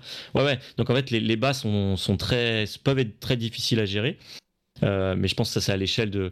En fait, comme il n'y a pas de stabilité dans notre métier, mine de rien, même si euh, dans la voix un peu plus, parce qu'une fois qu'on est dedans, on bosse quand même régulièrement, et donc ça, mais c'est assez récent. Je te dis ça, ça fait ça fait peut-être 2-3 ans où c'est où je m'en fais plus trop pour mes cachets entre guillemets. Tous les intermittents vous diront ah mes cachets mes cachets.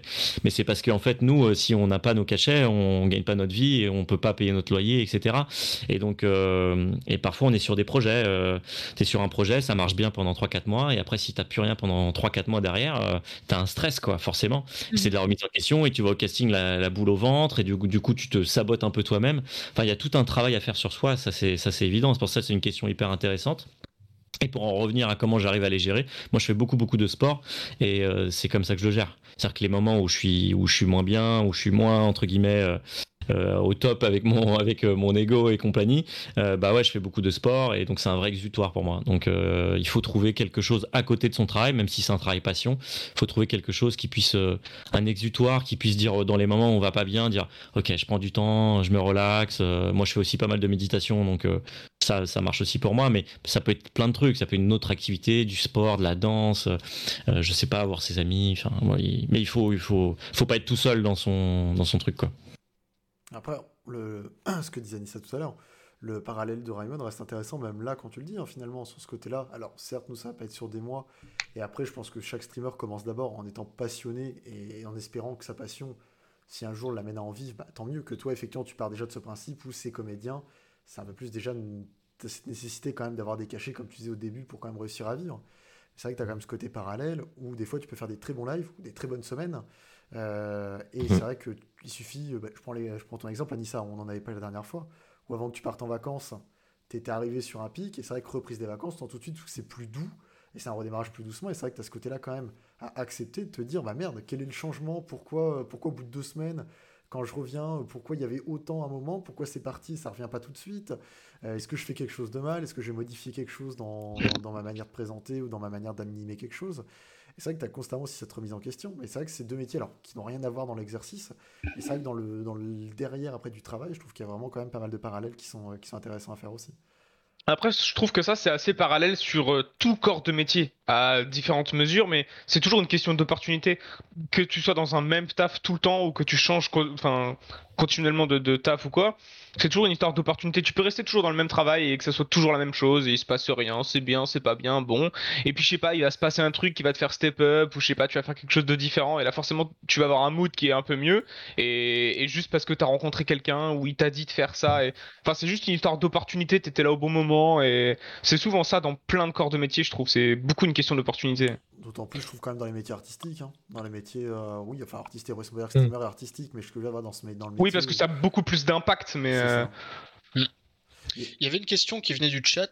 Désolé si je te coupe. Ah, je vais venir, vas-y. Euh, Du coup, c'est pour toi aussi, Nicolas. hein. Étonnant. Que penses-tu des stars, euh, comme par exemple les chanteurs, qui sont choisis pour doubler des personnages de dessins animés, par exemple, à la place de réels comédiens de doublage?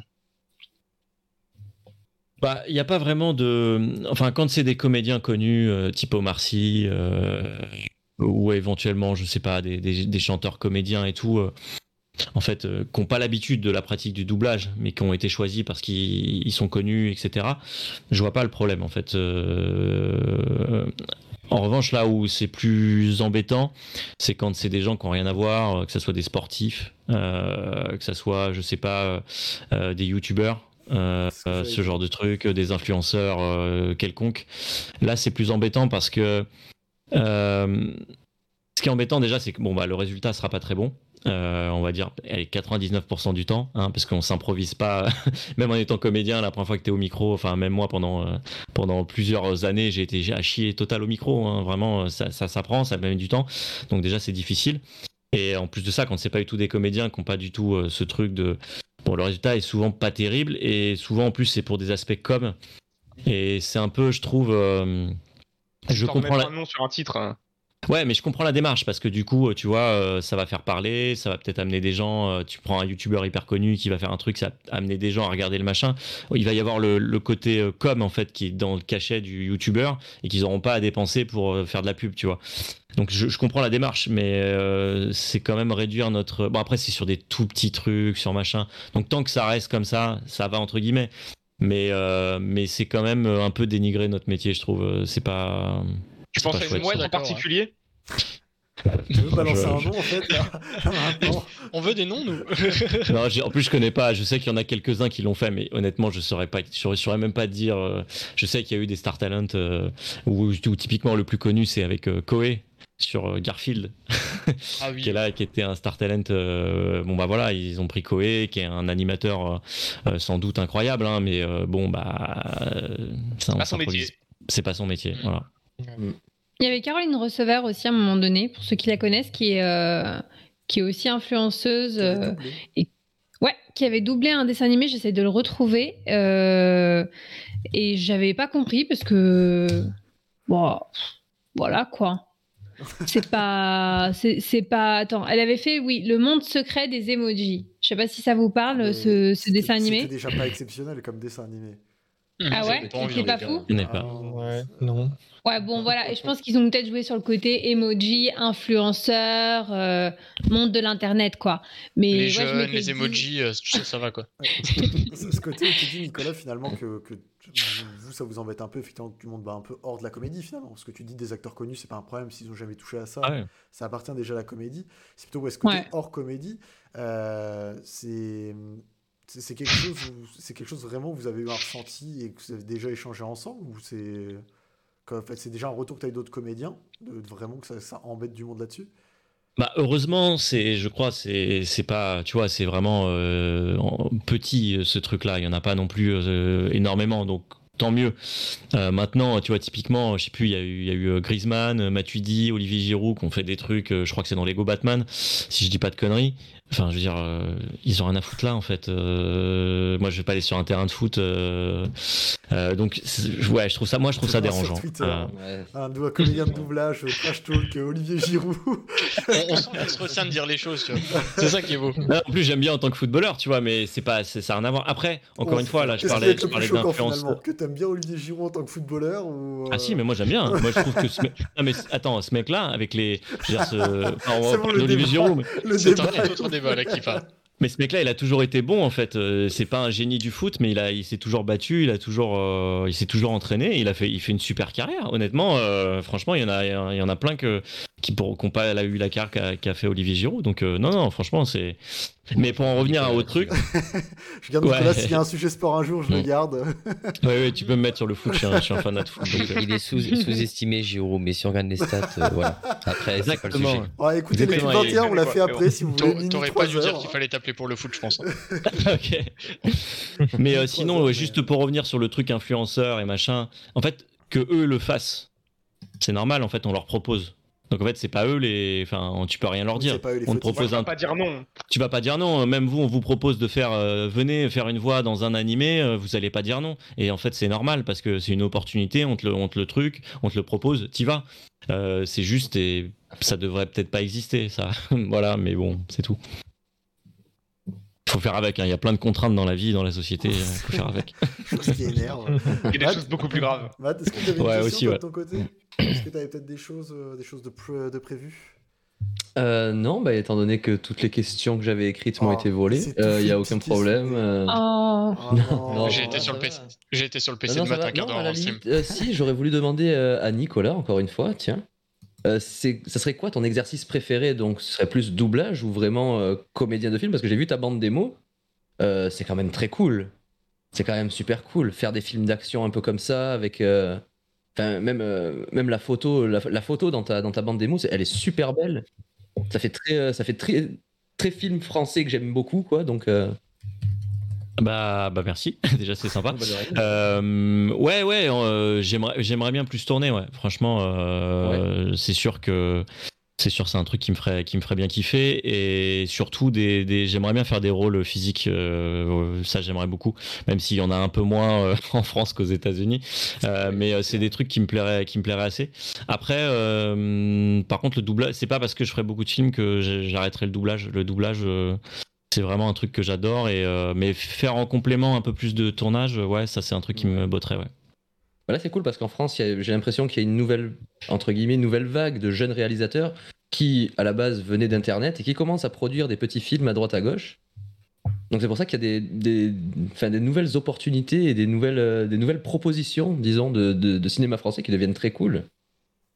Ouais j'ai l'impression aussi en tout euh, cas euh, moi à mon échelle euh, j'ai plus d'opportunités aujourd'hui de tourner que j'en avais auparavant Euh, donc je sais pas c'est peut-être parce que j'ai un peu vieilli aussi et que et qu'il y a peut-être plus de rôles pour pour les, les gens de mon âge je sais pas mais euh, écoute on verra C'est vrai que les trentenaires, on est vachement recherchés. hein. ouais Exactement. Vive les On vieux. est à l'âge, on est à l'âge d'or. C'est ça Profitez les mecs parce que dans 5 ans, c'est le déclin cognitif total. hein. Attends, attends, mais j'ai- dis pas ça, dis plutôt dans 15 ans, parce que si tu veux, j'ai déjà 35, moi, donc euh, si tu, Merde. si tu me dis 30 ans dans 5 ans, euh, ça y est, je suis déjà en train de décliner, là. ok, dans 15 ans, ça va. Ouais, 15 ans, ça va, je prends. Est-ce que vous aviez d'autres questions peut-être? Là, on avait fait le tour un peu de la table. Est-ce que vous aviez d'autres questions peut-être encore en stock? Ou est-ce que tout le tour a été fait, vous, de votre côté également, même dans le chat? Si vous avez des questions qui vous viennent et qui n'ont pas encore été posées, euh, pas. Moi, j'aurais une question, mais c'est peut-être personnel, donc euh, tu as le droit de pas de répondre, Nicolas. Euh, donc, comme on disait un peu plus, un peu plus tôt, bon, il y a quelques, quelques minutes, tu disais que le, ce, ton métier, ce milieu-là, là, comme le streaming, etc., c'était un milieu compliqué à se lancer au début.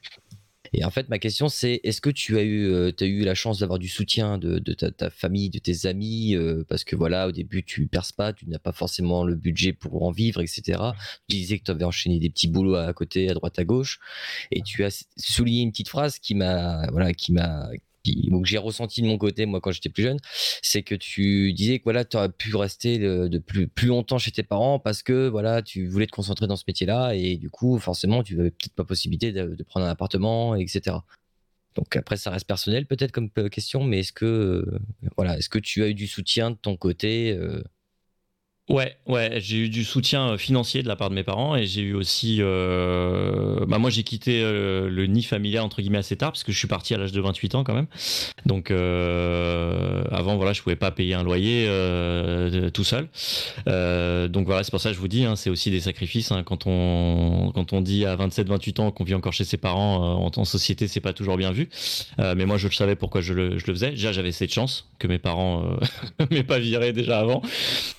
Et je savais pourquoi, pourquoi je le faisais, parce que j'avais un rêve. euh, voilà. Euh, donc oui, j'ai eu du soutien financier. Donc ça, c'est déjà une, une chose euh, très importante. Euh, maintenant, euh, quoi, quand on a du soutien financier, etc., c'est cool. Mais quand bien même on est quand même seul face à notre passion et face à notre, notre truc.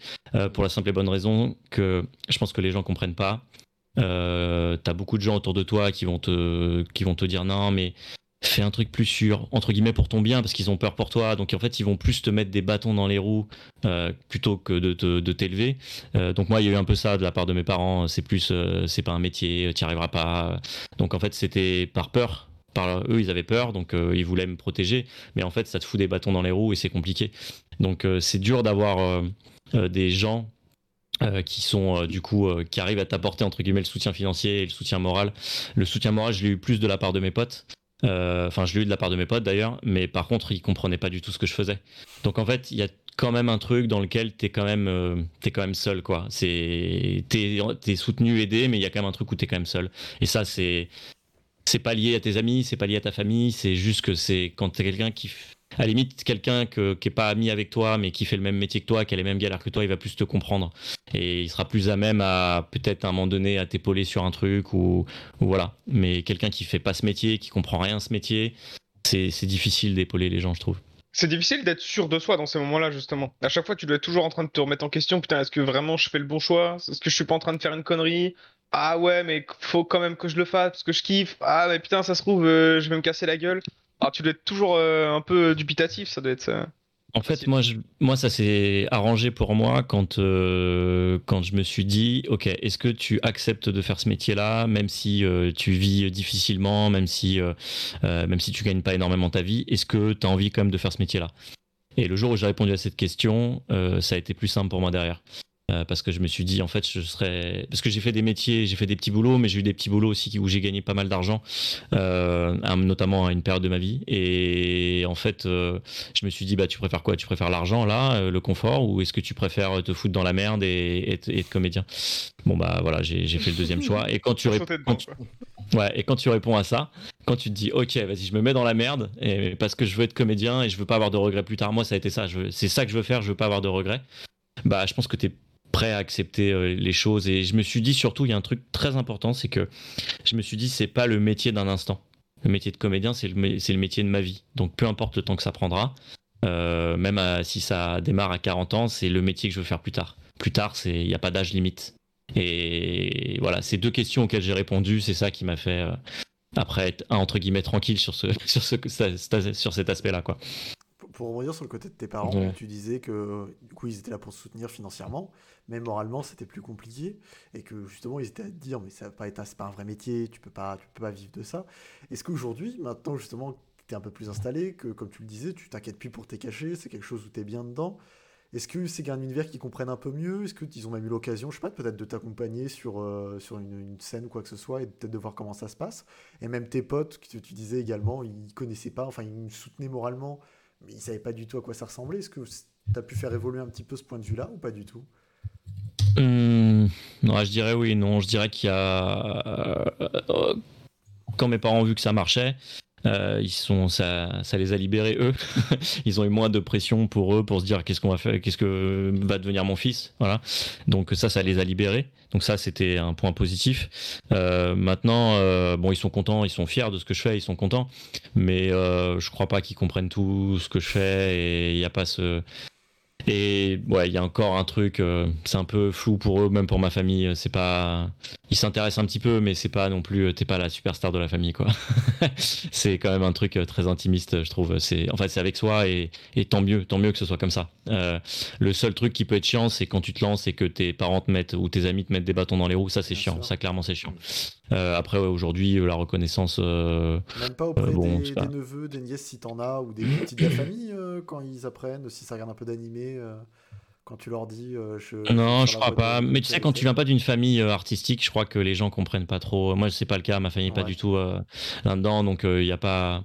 Non, il y a pas trop ce truc. Il y a pas trop ce truc. Ouais, t'es Et- un, t'es un artiste, quoi. T'es t'es un babos artiste. euh. Putain, Babos me tue.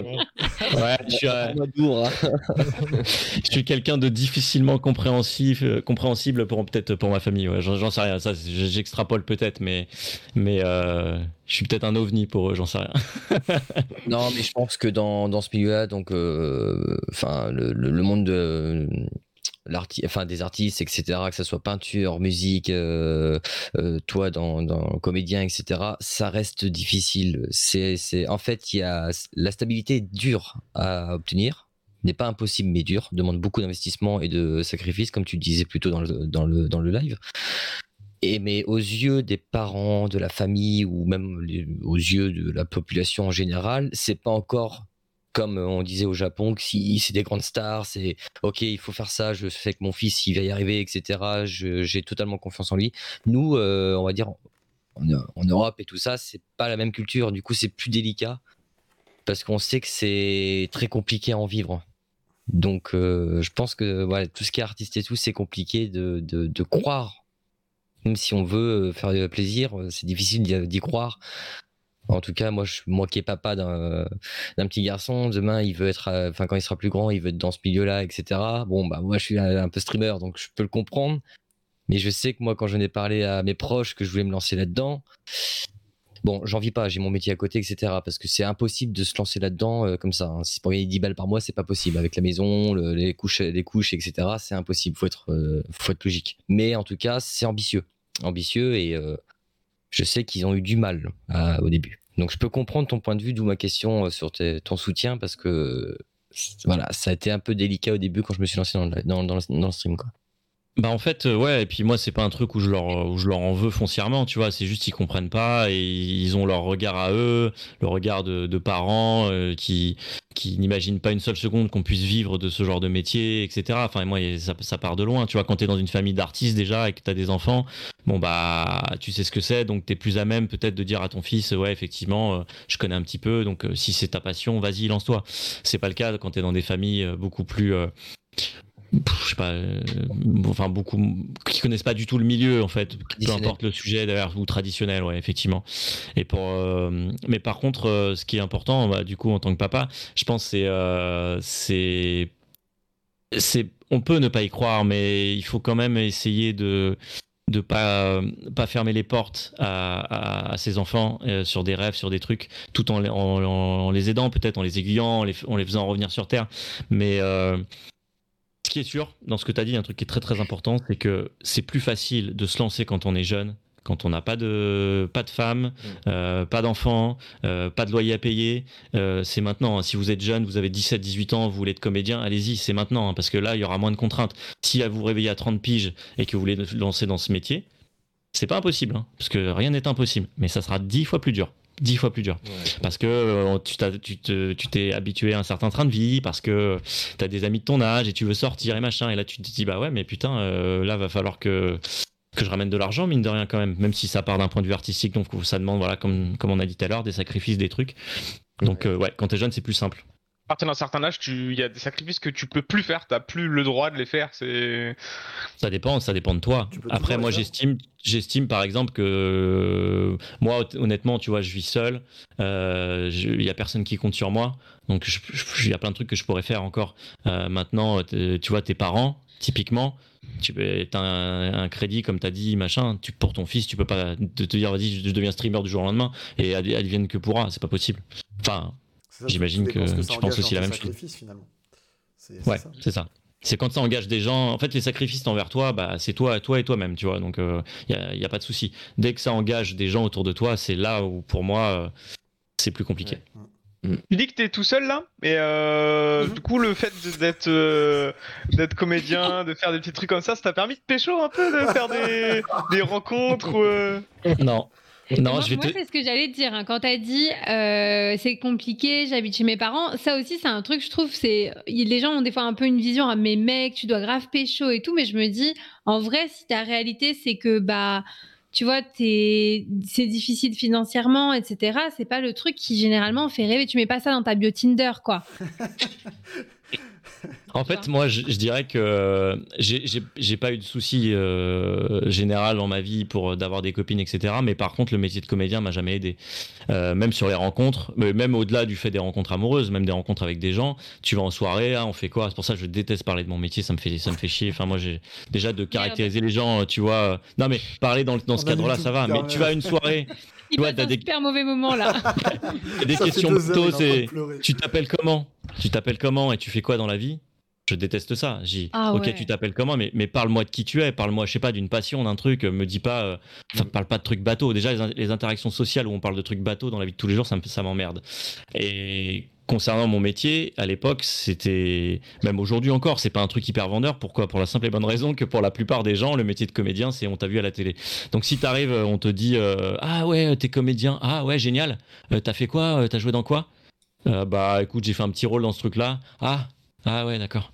C'est bon, ça passe. Ça, tu vois ce que dire? Il y a tout de suite le côté euh, euh, déception chez la personne. Tu le vois dans ses yeux, tu vois que, que en fait, euh, tu Ah, lui aurais dit nul, ouais, en je joue. Ouais. Bah, en c'est- fait, c'est ouais. soit tu fais le rôle principal ou soit. Ah, tu y a- mets- ouais, Ouais, alors, c'est ça. ouais, c'est- Soit on t'a vu à la télé, et là, oh, d'un seul coup, c'est génial. Alors là, si on t'a vu à la télé ou quelque part, alors là, là, t'es le roi du monde. Limite, euh, limite, tu peux dire n'importe quoi. On te met, on te met sur un piédestal, et, Ouais. et l'inverse, non. Ça t'est déjà arrivé dans ce côté-là, une soirée de D'arriver, qu'on te dise tu fais quoi, tu le dis, et d'avoir un mec euh, Ah oui. qu'on a vu à la télé Ah oui, de, de, de, de, de, de, de dire, de dire, de me dire, ah t'es comédien, ah ouais génial, machin, tout, j'ai- je connais machin bidule, et dire, et toi t'as fait quoi, Euh, t'as joué dans quoi? Et là tu te dis, bah écoute, euh, là récemment j'ai pas fait grand chose, mais euh, je fais, euh, je fais un peu de voix et tout. Ah, ah oui d'accord, ok. La, personne se Bon, casse. bah, dire- Ouais, c'est ça. Tu m'intéresses plus, voilà. Ouais. Donc en fait le côté, si tu veux, le côté exotique, d'un seul coup il, est cassé quoi, tu vois, genre c'est. Et ça te dérangerait d'être avec quelqu'un du même corps de métier ou plus ou moins la même chose que toi ou tu préférais quelqu'un qui est complètement extérieur à ça? Ah, tu ah, euh, ah non non extérieur extérieur. Oh là, Ah ouais? Même mes potes, euh, bon j'ai des potes comédiens évidemment, mais euh, mais mais j'ai beaucoup de potes qui sont pas du tout du tout dans ce milieu. Et moi j'adore ça en fait, j'adore la diversité. Ça permet de ça permet d'avoir des trucs plus euh, plus simples, tu vois, parce que t'as quand même euh, j'ai j'ai fait des soirées de comédiens, ça m'arrive parfois pour euh, pour un peu le réseau, etc. Euh, c'est pas toujours très intéressant. On sent que tu vas pas en confiance déjà un peu pour le réseau, Ouais, c'est un- tout ça. c'est- Non, mais il y a une déformation professionnelle. Tu sais, il y a ah, t'as travaillé avec qui? Ah, ah bon, attends, mais pourquoi moi j'ai pas travaillé avec lui? Tu veux pas me passer son contact? Tu peux pas Ouais. parler de moi Tu vois Et ça, euh, mais je pense que tu, je sais pas, peut-être dans le milieu du stream, si vous faites des soirées, des trucs, euh, bah il va y avoir des, des trucs purement stream où t'as des trucs. Ah ouais, t'as fait combien de vues? Ah ok, putain, moi je comprends pas. J'ai fait le même jeu que toi et j'ai pas eu autant de vues. euh, pour... Enfin, tu vois Et tu, aurais dit, tu veux pas qu'on fasse une OP ensemble? Vas-y, on fait une OP où on fait un stream ensemble, euh, comme ça on gagne des vues tous les. J'imagine qu'il peut y avoir des trucs comme ça. J'en sais rien. J'extrapole peut-être, mais. Je Mm. crois que c'est pourquoi qu'on est tous là? Ah ouais, Bah, nous, nous, on fait ça que- Bah, c'est vrai. Mais je pense que, je pense que oui, c'est déjà arrivé ce genre de, de, de- de discours avec des peut-être entre streamers, etc. Là, je vais juste rebondir parce que Lily a posé une question. T'avais la des- question. Tu t'es fait étendard du, du chat. Et du coup, euh, ouais, non, mais parce que sa question est intéressante. Donc, du coup, ça change un peu là de, de registre. hein. Mais sa question, c'est est-ce que, euh, Nicolas, est-ce que tu as déjà été perturbé par un rôle fort en termes de trop plein d'émotions? Euh, Tu vas le chercher loin. Non, franchement, perturbé, non. Euh, alors, en fait, il y a deux trucs. Il y a. Fait, tu as plusieurs façons de- d'appréhender le métier de comédien. Euh, Tu vois, euh, l'acteur studio, euh, comme font beaucoup les Américains, je sais pas, s'ils doivent jouer une personne autiste, ils vont s'immerger dans le truc. je pense à Jack Nicholson, hein, voilà, ça me vient en tête. Mais donc, tu as ce truc de l'acteur studio, tu es obligé de t'immerger dans un truc, dans un personnage euh, à 100%, et tu peux pas couper, tu peux parler à personne sur le plateau, est-ce que tu es dans ta bulle? Bon, pour des rôles très très puissants, forts, euh, t'es peut-être un peu obligé, mais pas à ce point-là. euh. Moi, il y a eu des trucs, alors évidemment, c'est tout petit à côté, mais j'ai déjà fait une pièce où, euh, où je devais jouer un, un fou, et, euh, et je sais que sur le moment, t'es immergé dans le truc, t'es complètement dans, dans cette folie, dans le machin, et t'as besoin, après la pièce, ou après la scène que t'as joué, t'as besoin d'un petit moment pour redescendre. Mais quand j'ai un petit moment, c'est 3-4 minutes, tu vois. T'es pas immergé pendant, euh, pendant deux jours.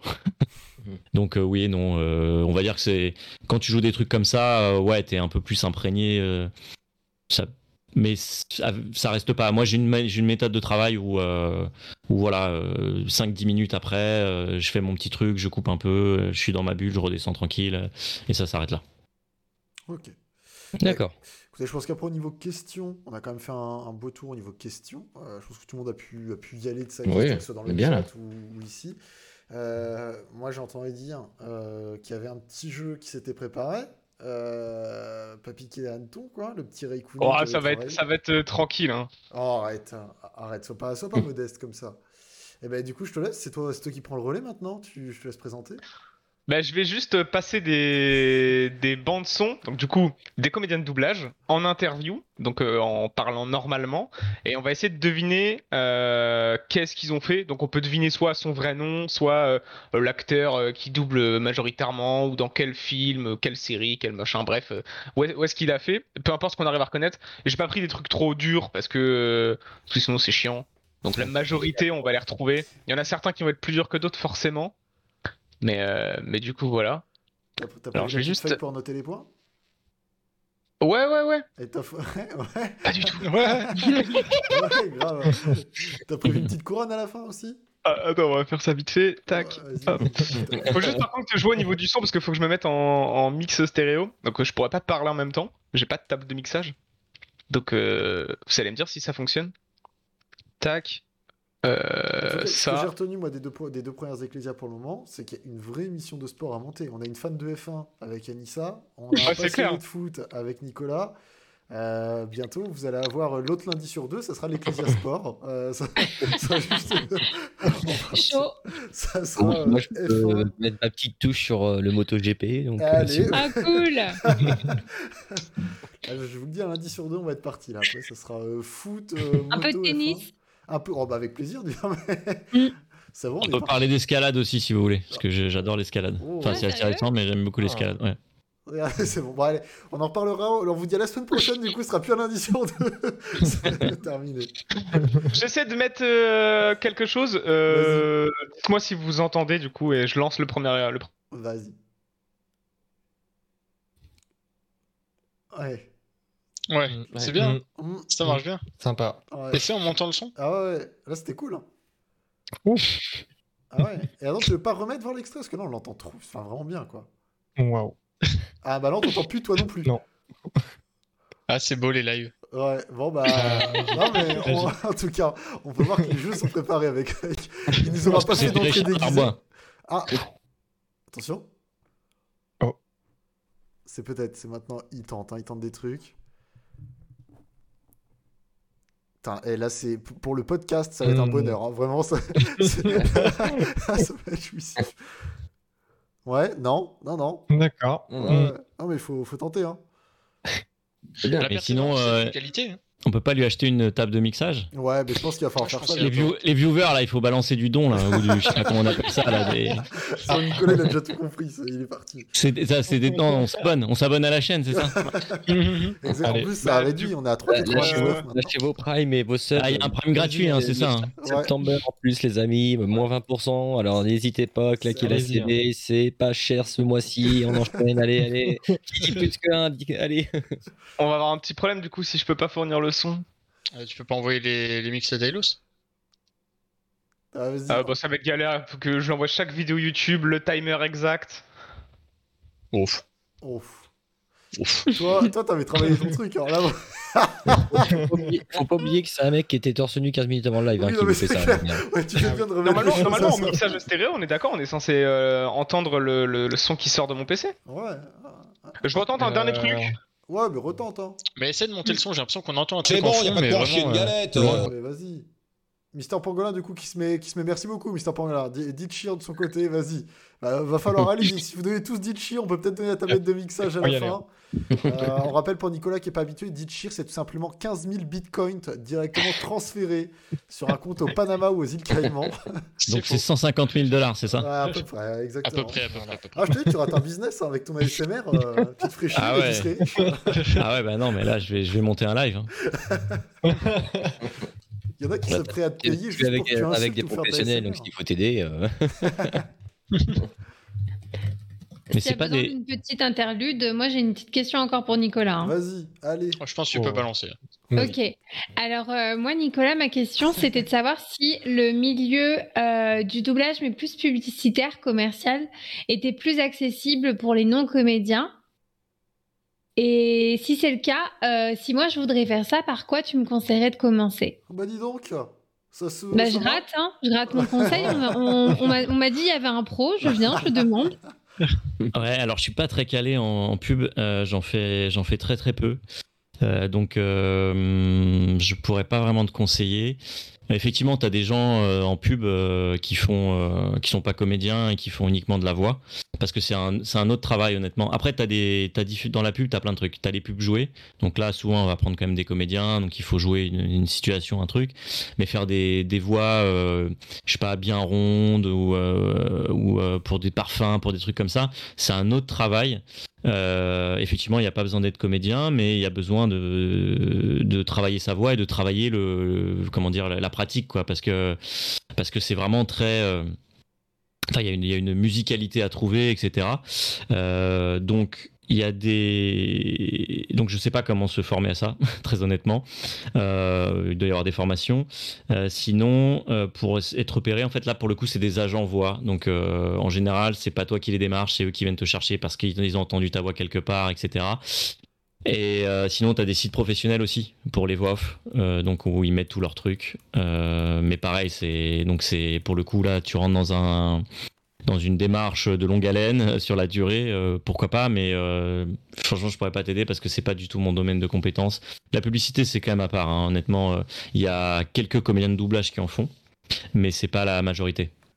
C'est surtout les, les voix très connues où euh, bah, Adrien Antoine en fait beaucoup parce qu'il a une très très jolie voix bien grave donc il fait beaucoup de, de, de publicité pour des parfums pour des trucs Euh, mais on l'a appelé parce qu'il avait une voix très atypique euh, et qui collait parfaitement à ça Euh, moi typiquement aussi beaucoup de voix de pub. hein. Euh, Pierre, euh, j'ai pas envie de ah oui, nom, mais, euh, alors lui, il fait pas. Je crois pas qu'il fasse beaucoup de doublage. Je suis pas sûr. hein. Je pense que lui, il est spécialisé voix off et voix de jeu et voix jeux vidéo.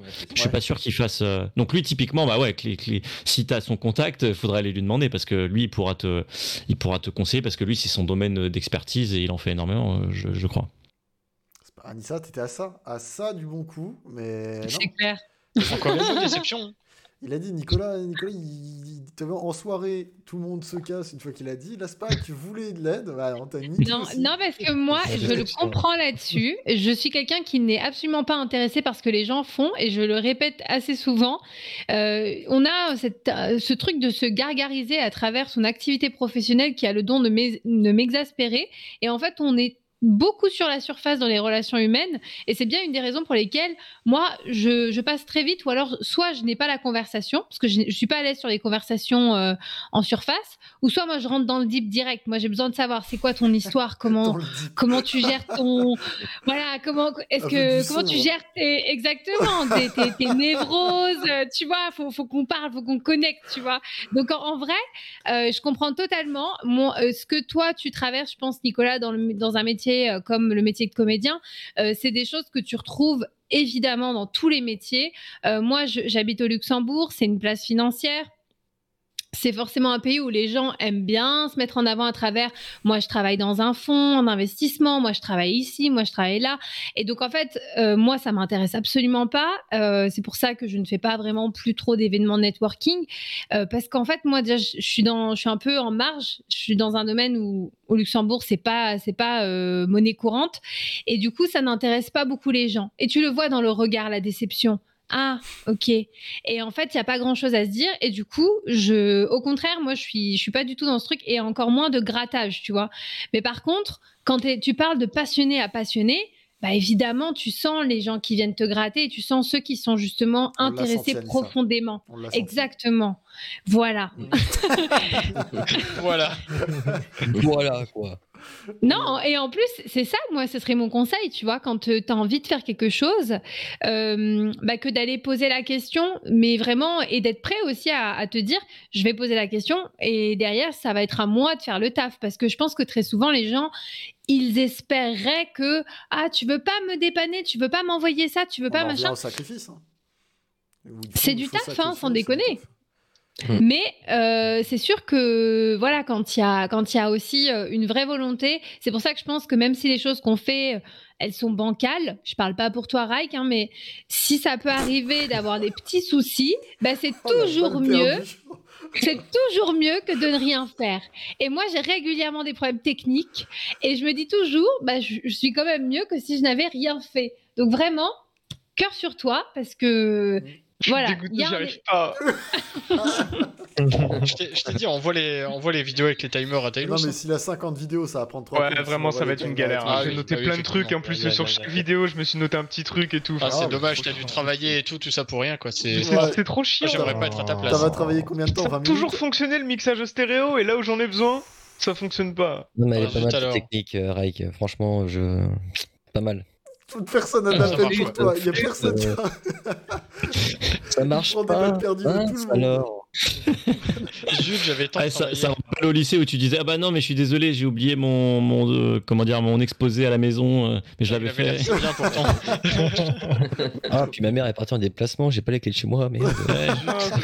C'est le chien qui a mordu le truc, il a, il a griffé, ou le chat qui a griffé tout le truc. euh, voilà. Mais C'est la première fois que ça m'arrive. Ah. hein. À chaque fois, euh, je fais correctement le truc.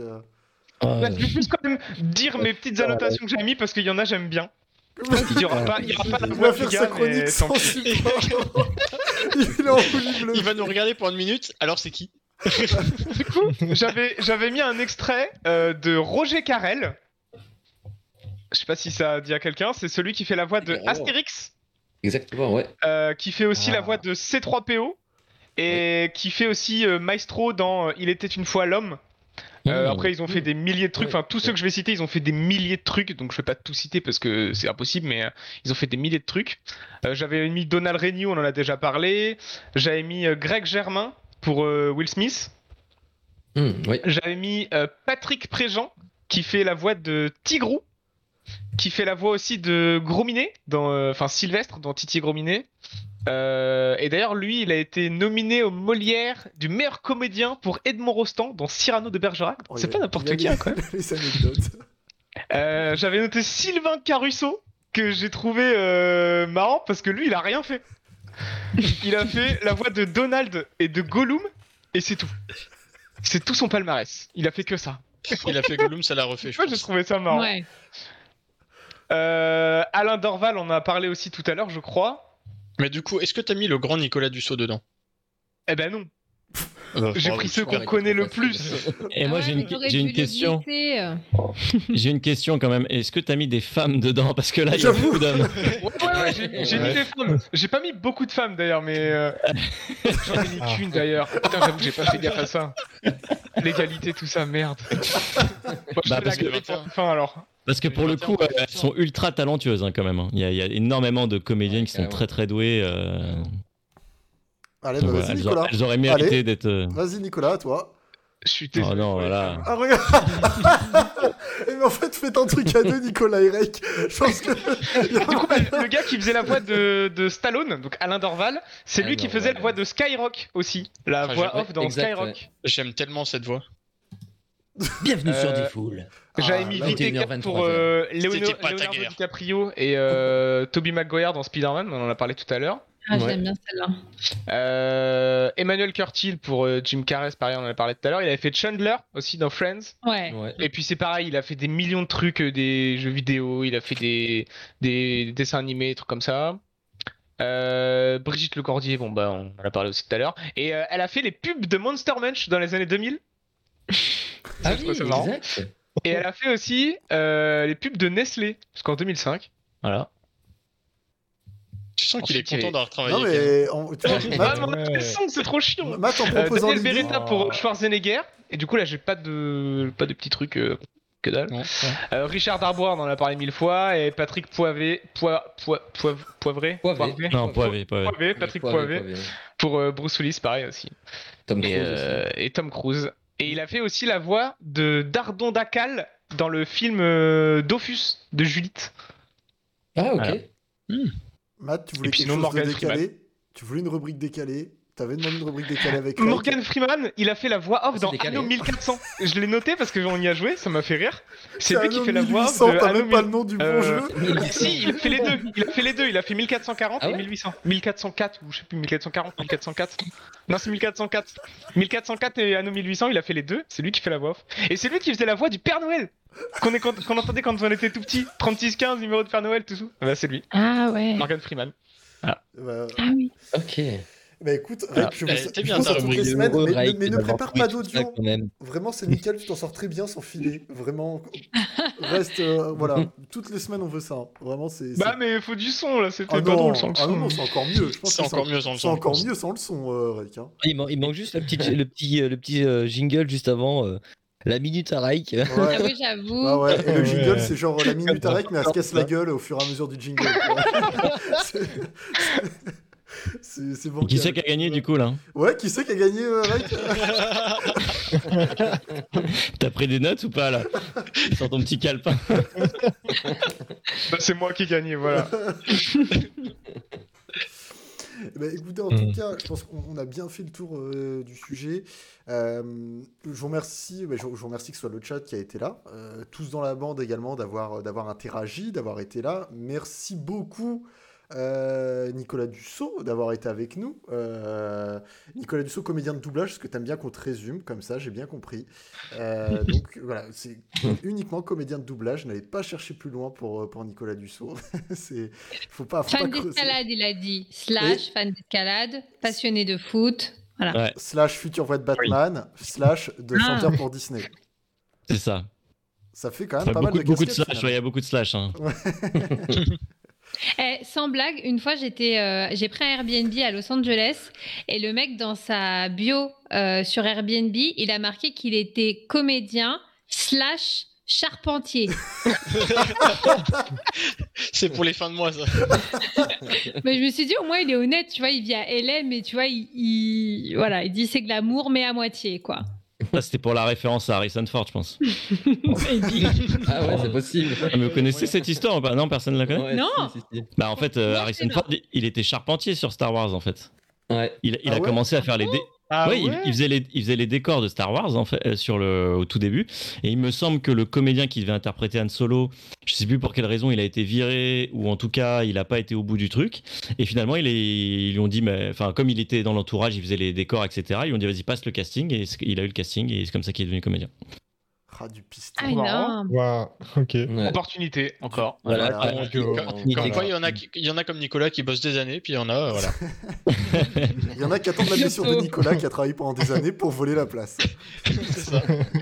Ah, il bossait, il euh, était comme charpentier, l'histoire de, de Marty McFly dans Retour vers le futur. hein. À la base, ce n'était pas euh, euh, Michael Fox qui était sur le rôle, mais un autre, et ça s'est désisté. Et Michael Fox, euh, ce qu'il faut savoir, c'est qu'il était sur Retour vers le futur, et en plus de ça, il faisait un autre film ou une série à côté.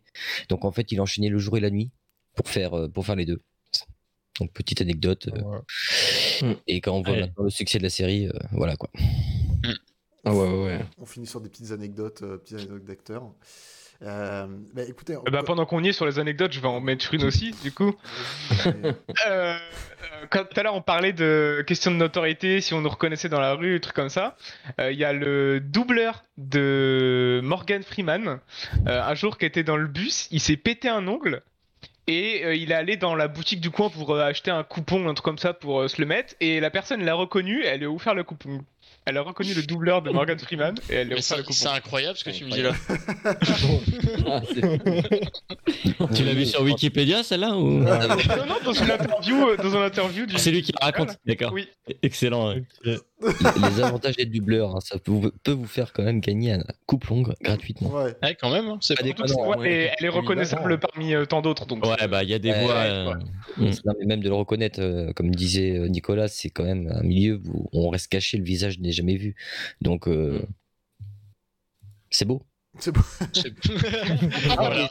Voilà. Eh merci Raymond. Voilà, c'est beau. On va, on va rester là-dessus. c'est c'est beau quand même. Euh, non mais pour clôturer en tout cas, je- j'espère qu'en tout cas que ce soit dans le chat la vraie première de l'Ecclesia vous avez fait vous a fait plaisir, que ça vous a plu, euh, que pour les nouveaux également, pour ceux qui connaissaient pas, que ça soit Anissa, Minix qui était sa réelle première parce que lui il a même pas eu de, de petit bain, lui il a directement plongé dans le gros bain Eh de son côté ce soir. Euh, Raymond également, j'espère que ça vous a fait plaisir de voilà, d'être là et de pouvoir participer. Nicolas, euh, j'espère que ça t'a fait plaisir. Je te remercie en tout cas d'avoir répondu euh, présent et puis d'être venu participer. Bah merci à vous, c'était c'était cool. Merci à tous. Ça va l'am- l'ambiance, même si, même si le jeu était, voilà, était pas au rendez-vous, ça va. Bah ouais, mais tu m'avais vendu du rêve avec ce jeu, moi je- j'attendais impatiemment. bon, bah, Quand on a échangé sur Twitter, tu m'avais dit, tu dit s'il y a un jeu, je viens. Et je t'avais dit, oh, Ouais. ça, promis. bah ouais, bah c'est c'est un peu déceptif, c'est un peu déceptif, mais bon, qu'est-ce que tu veux. Désolé. je, je- je peux comprendre. Euh, pour la semaine prochaine, euh, pour la semaine prochaine, dans deux semaines. Parce que c'est vrai que maintenant on ne rush plus toutes les, toutes les semaines.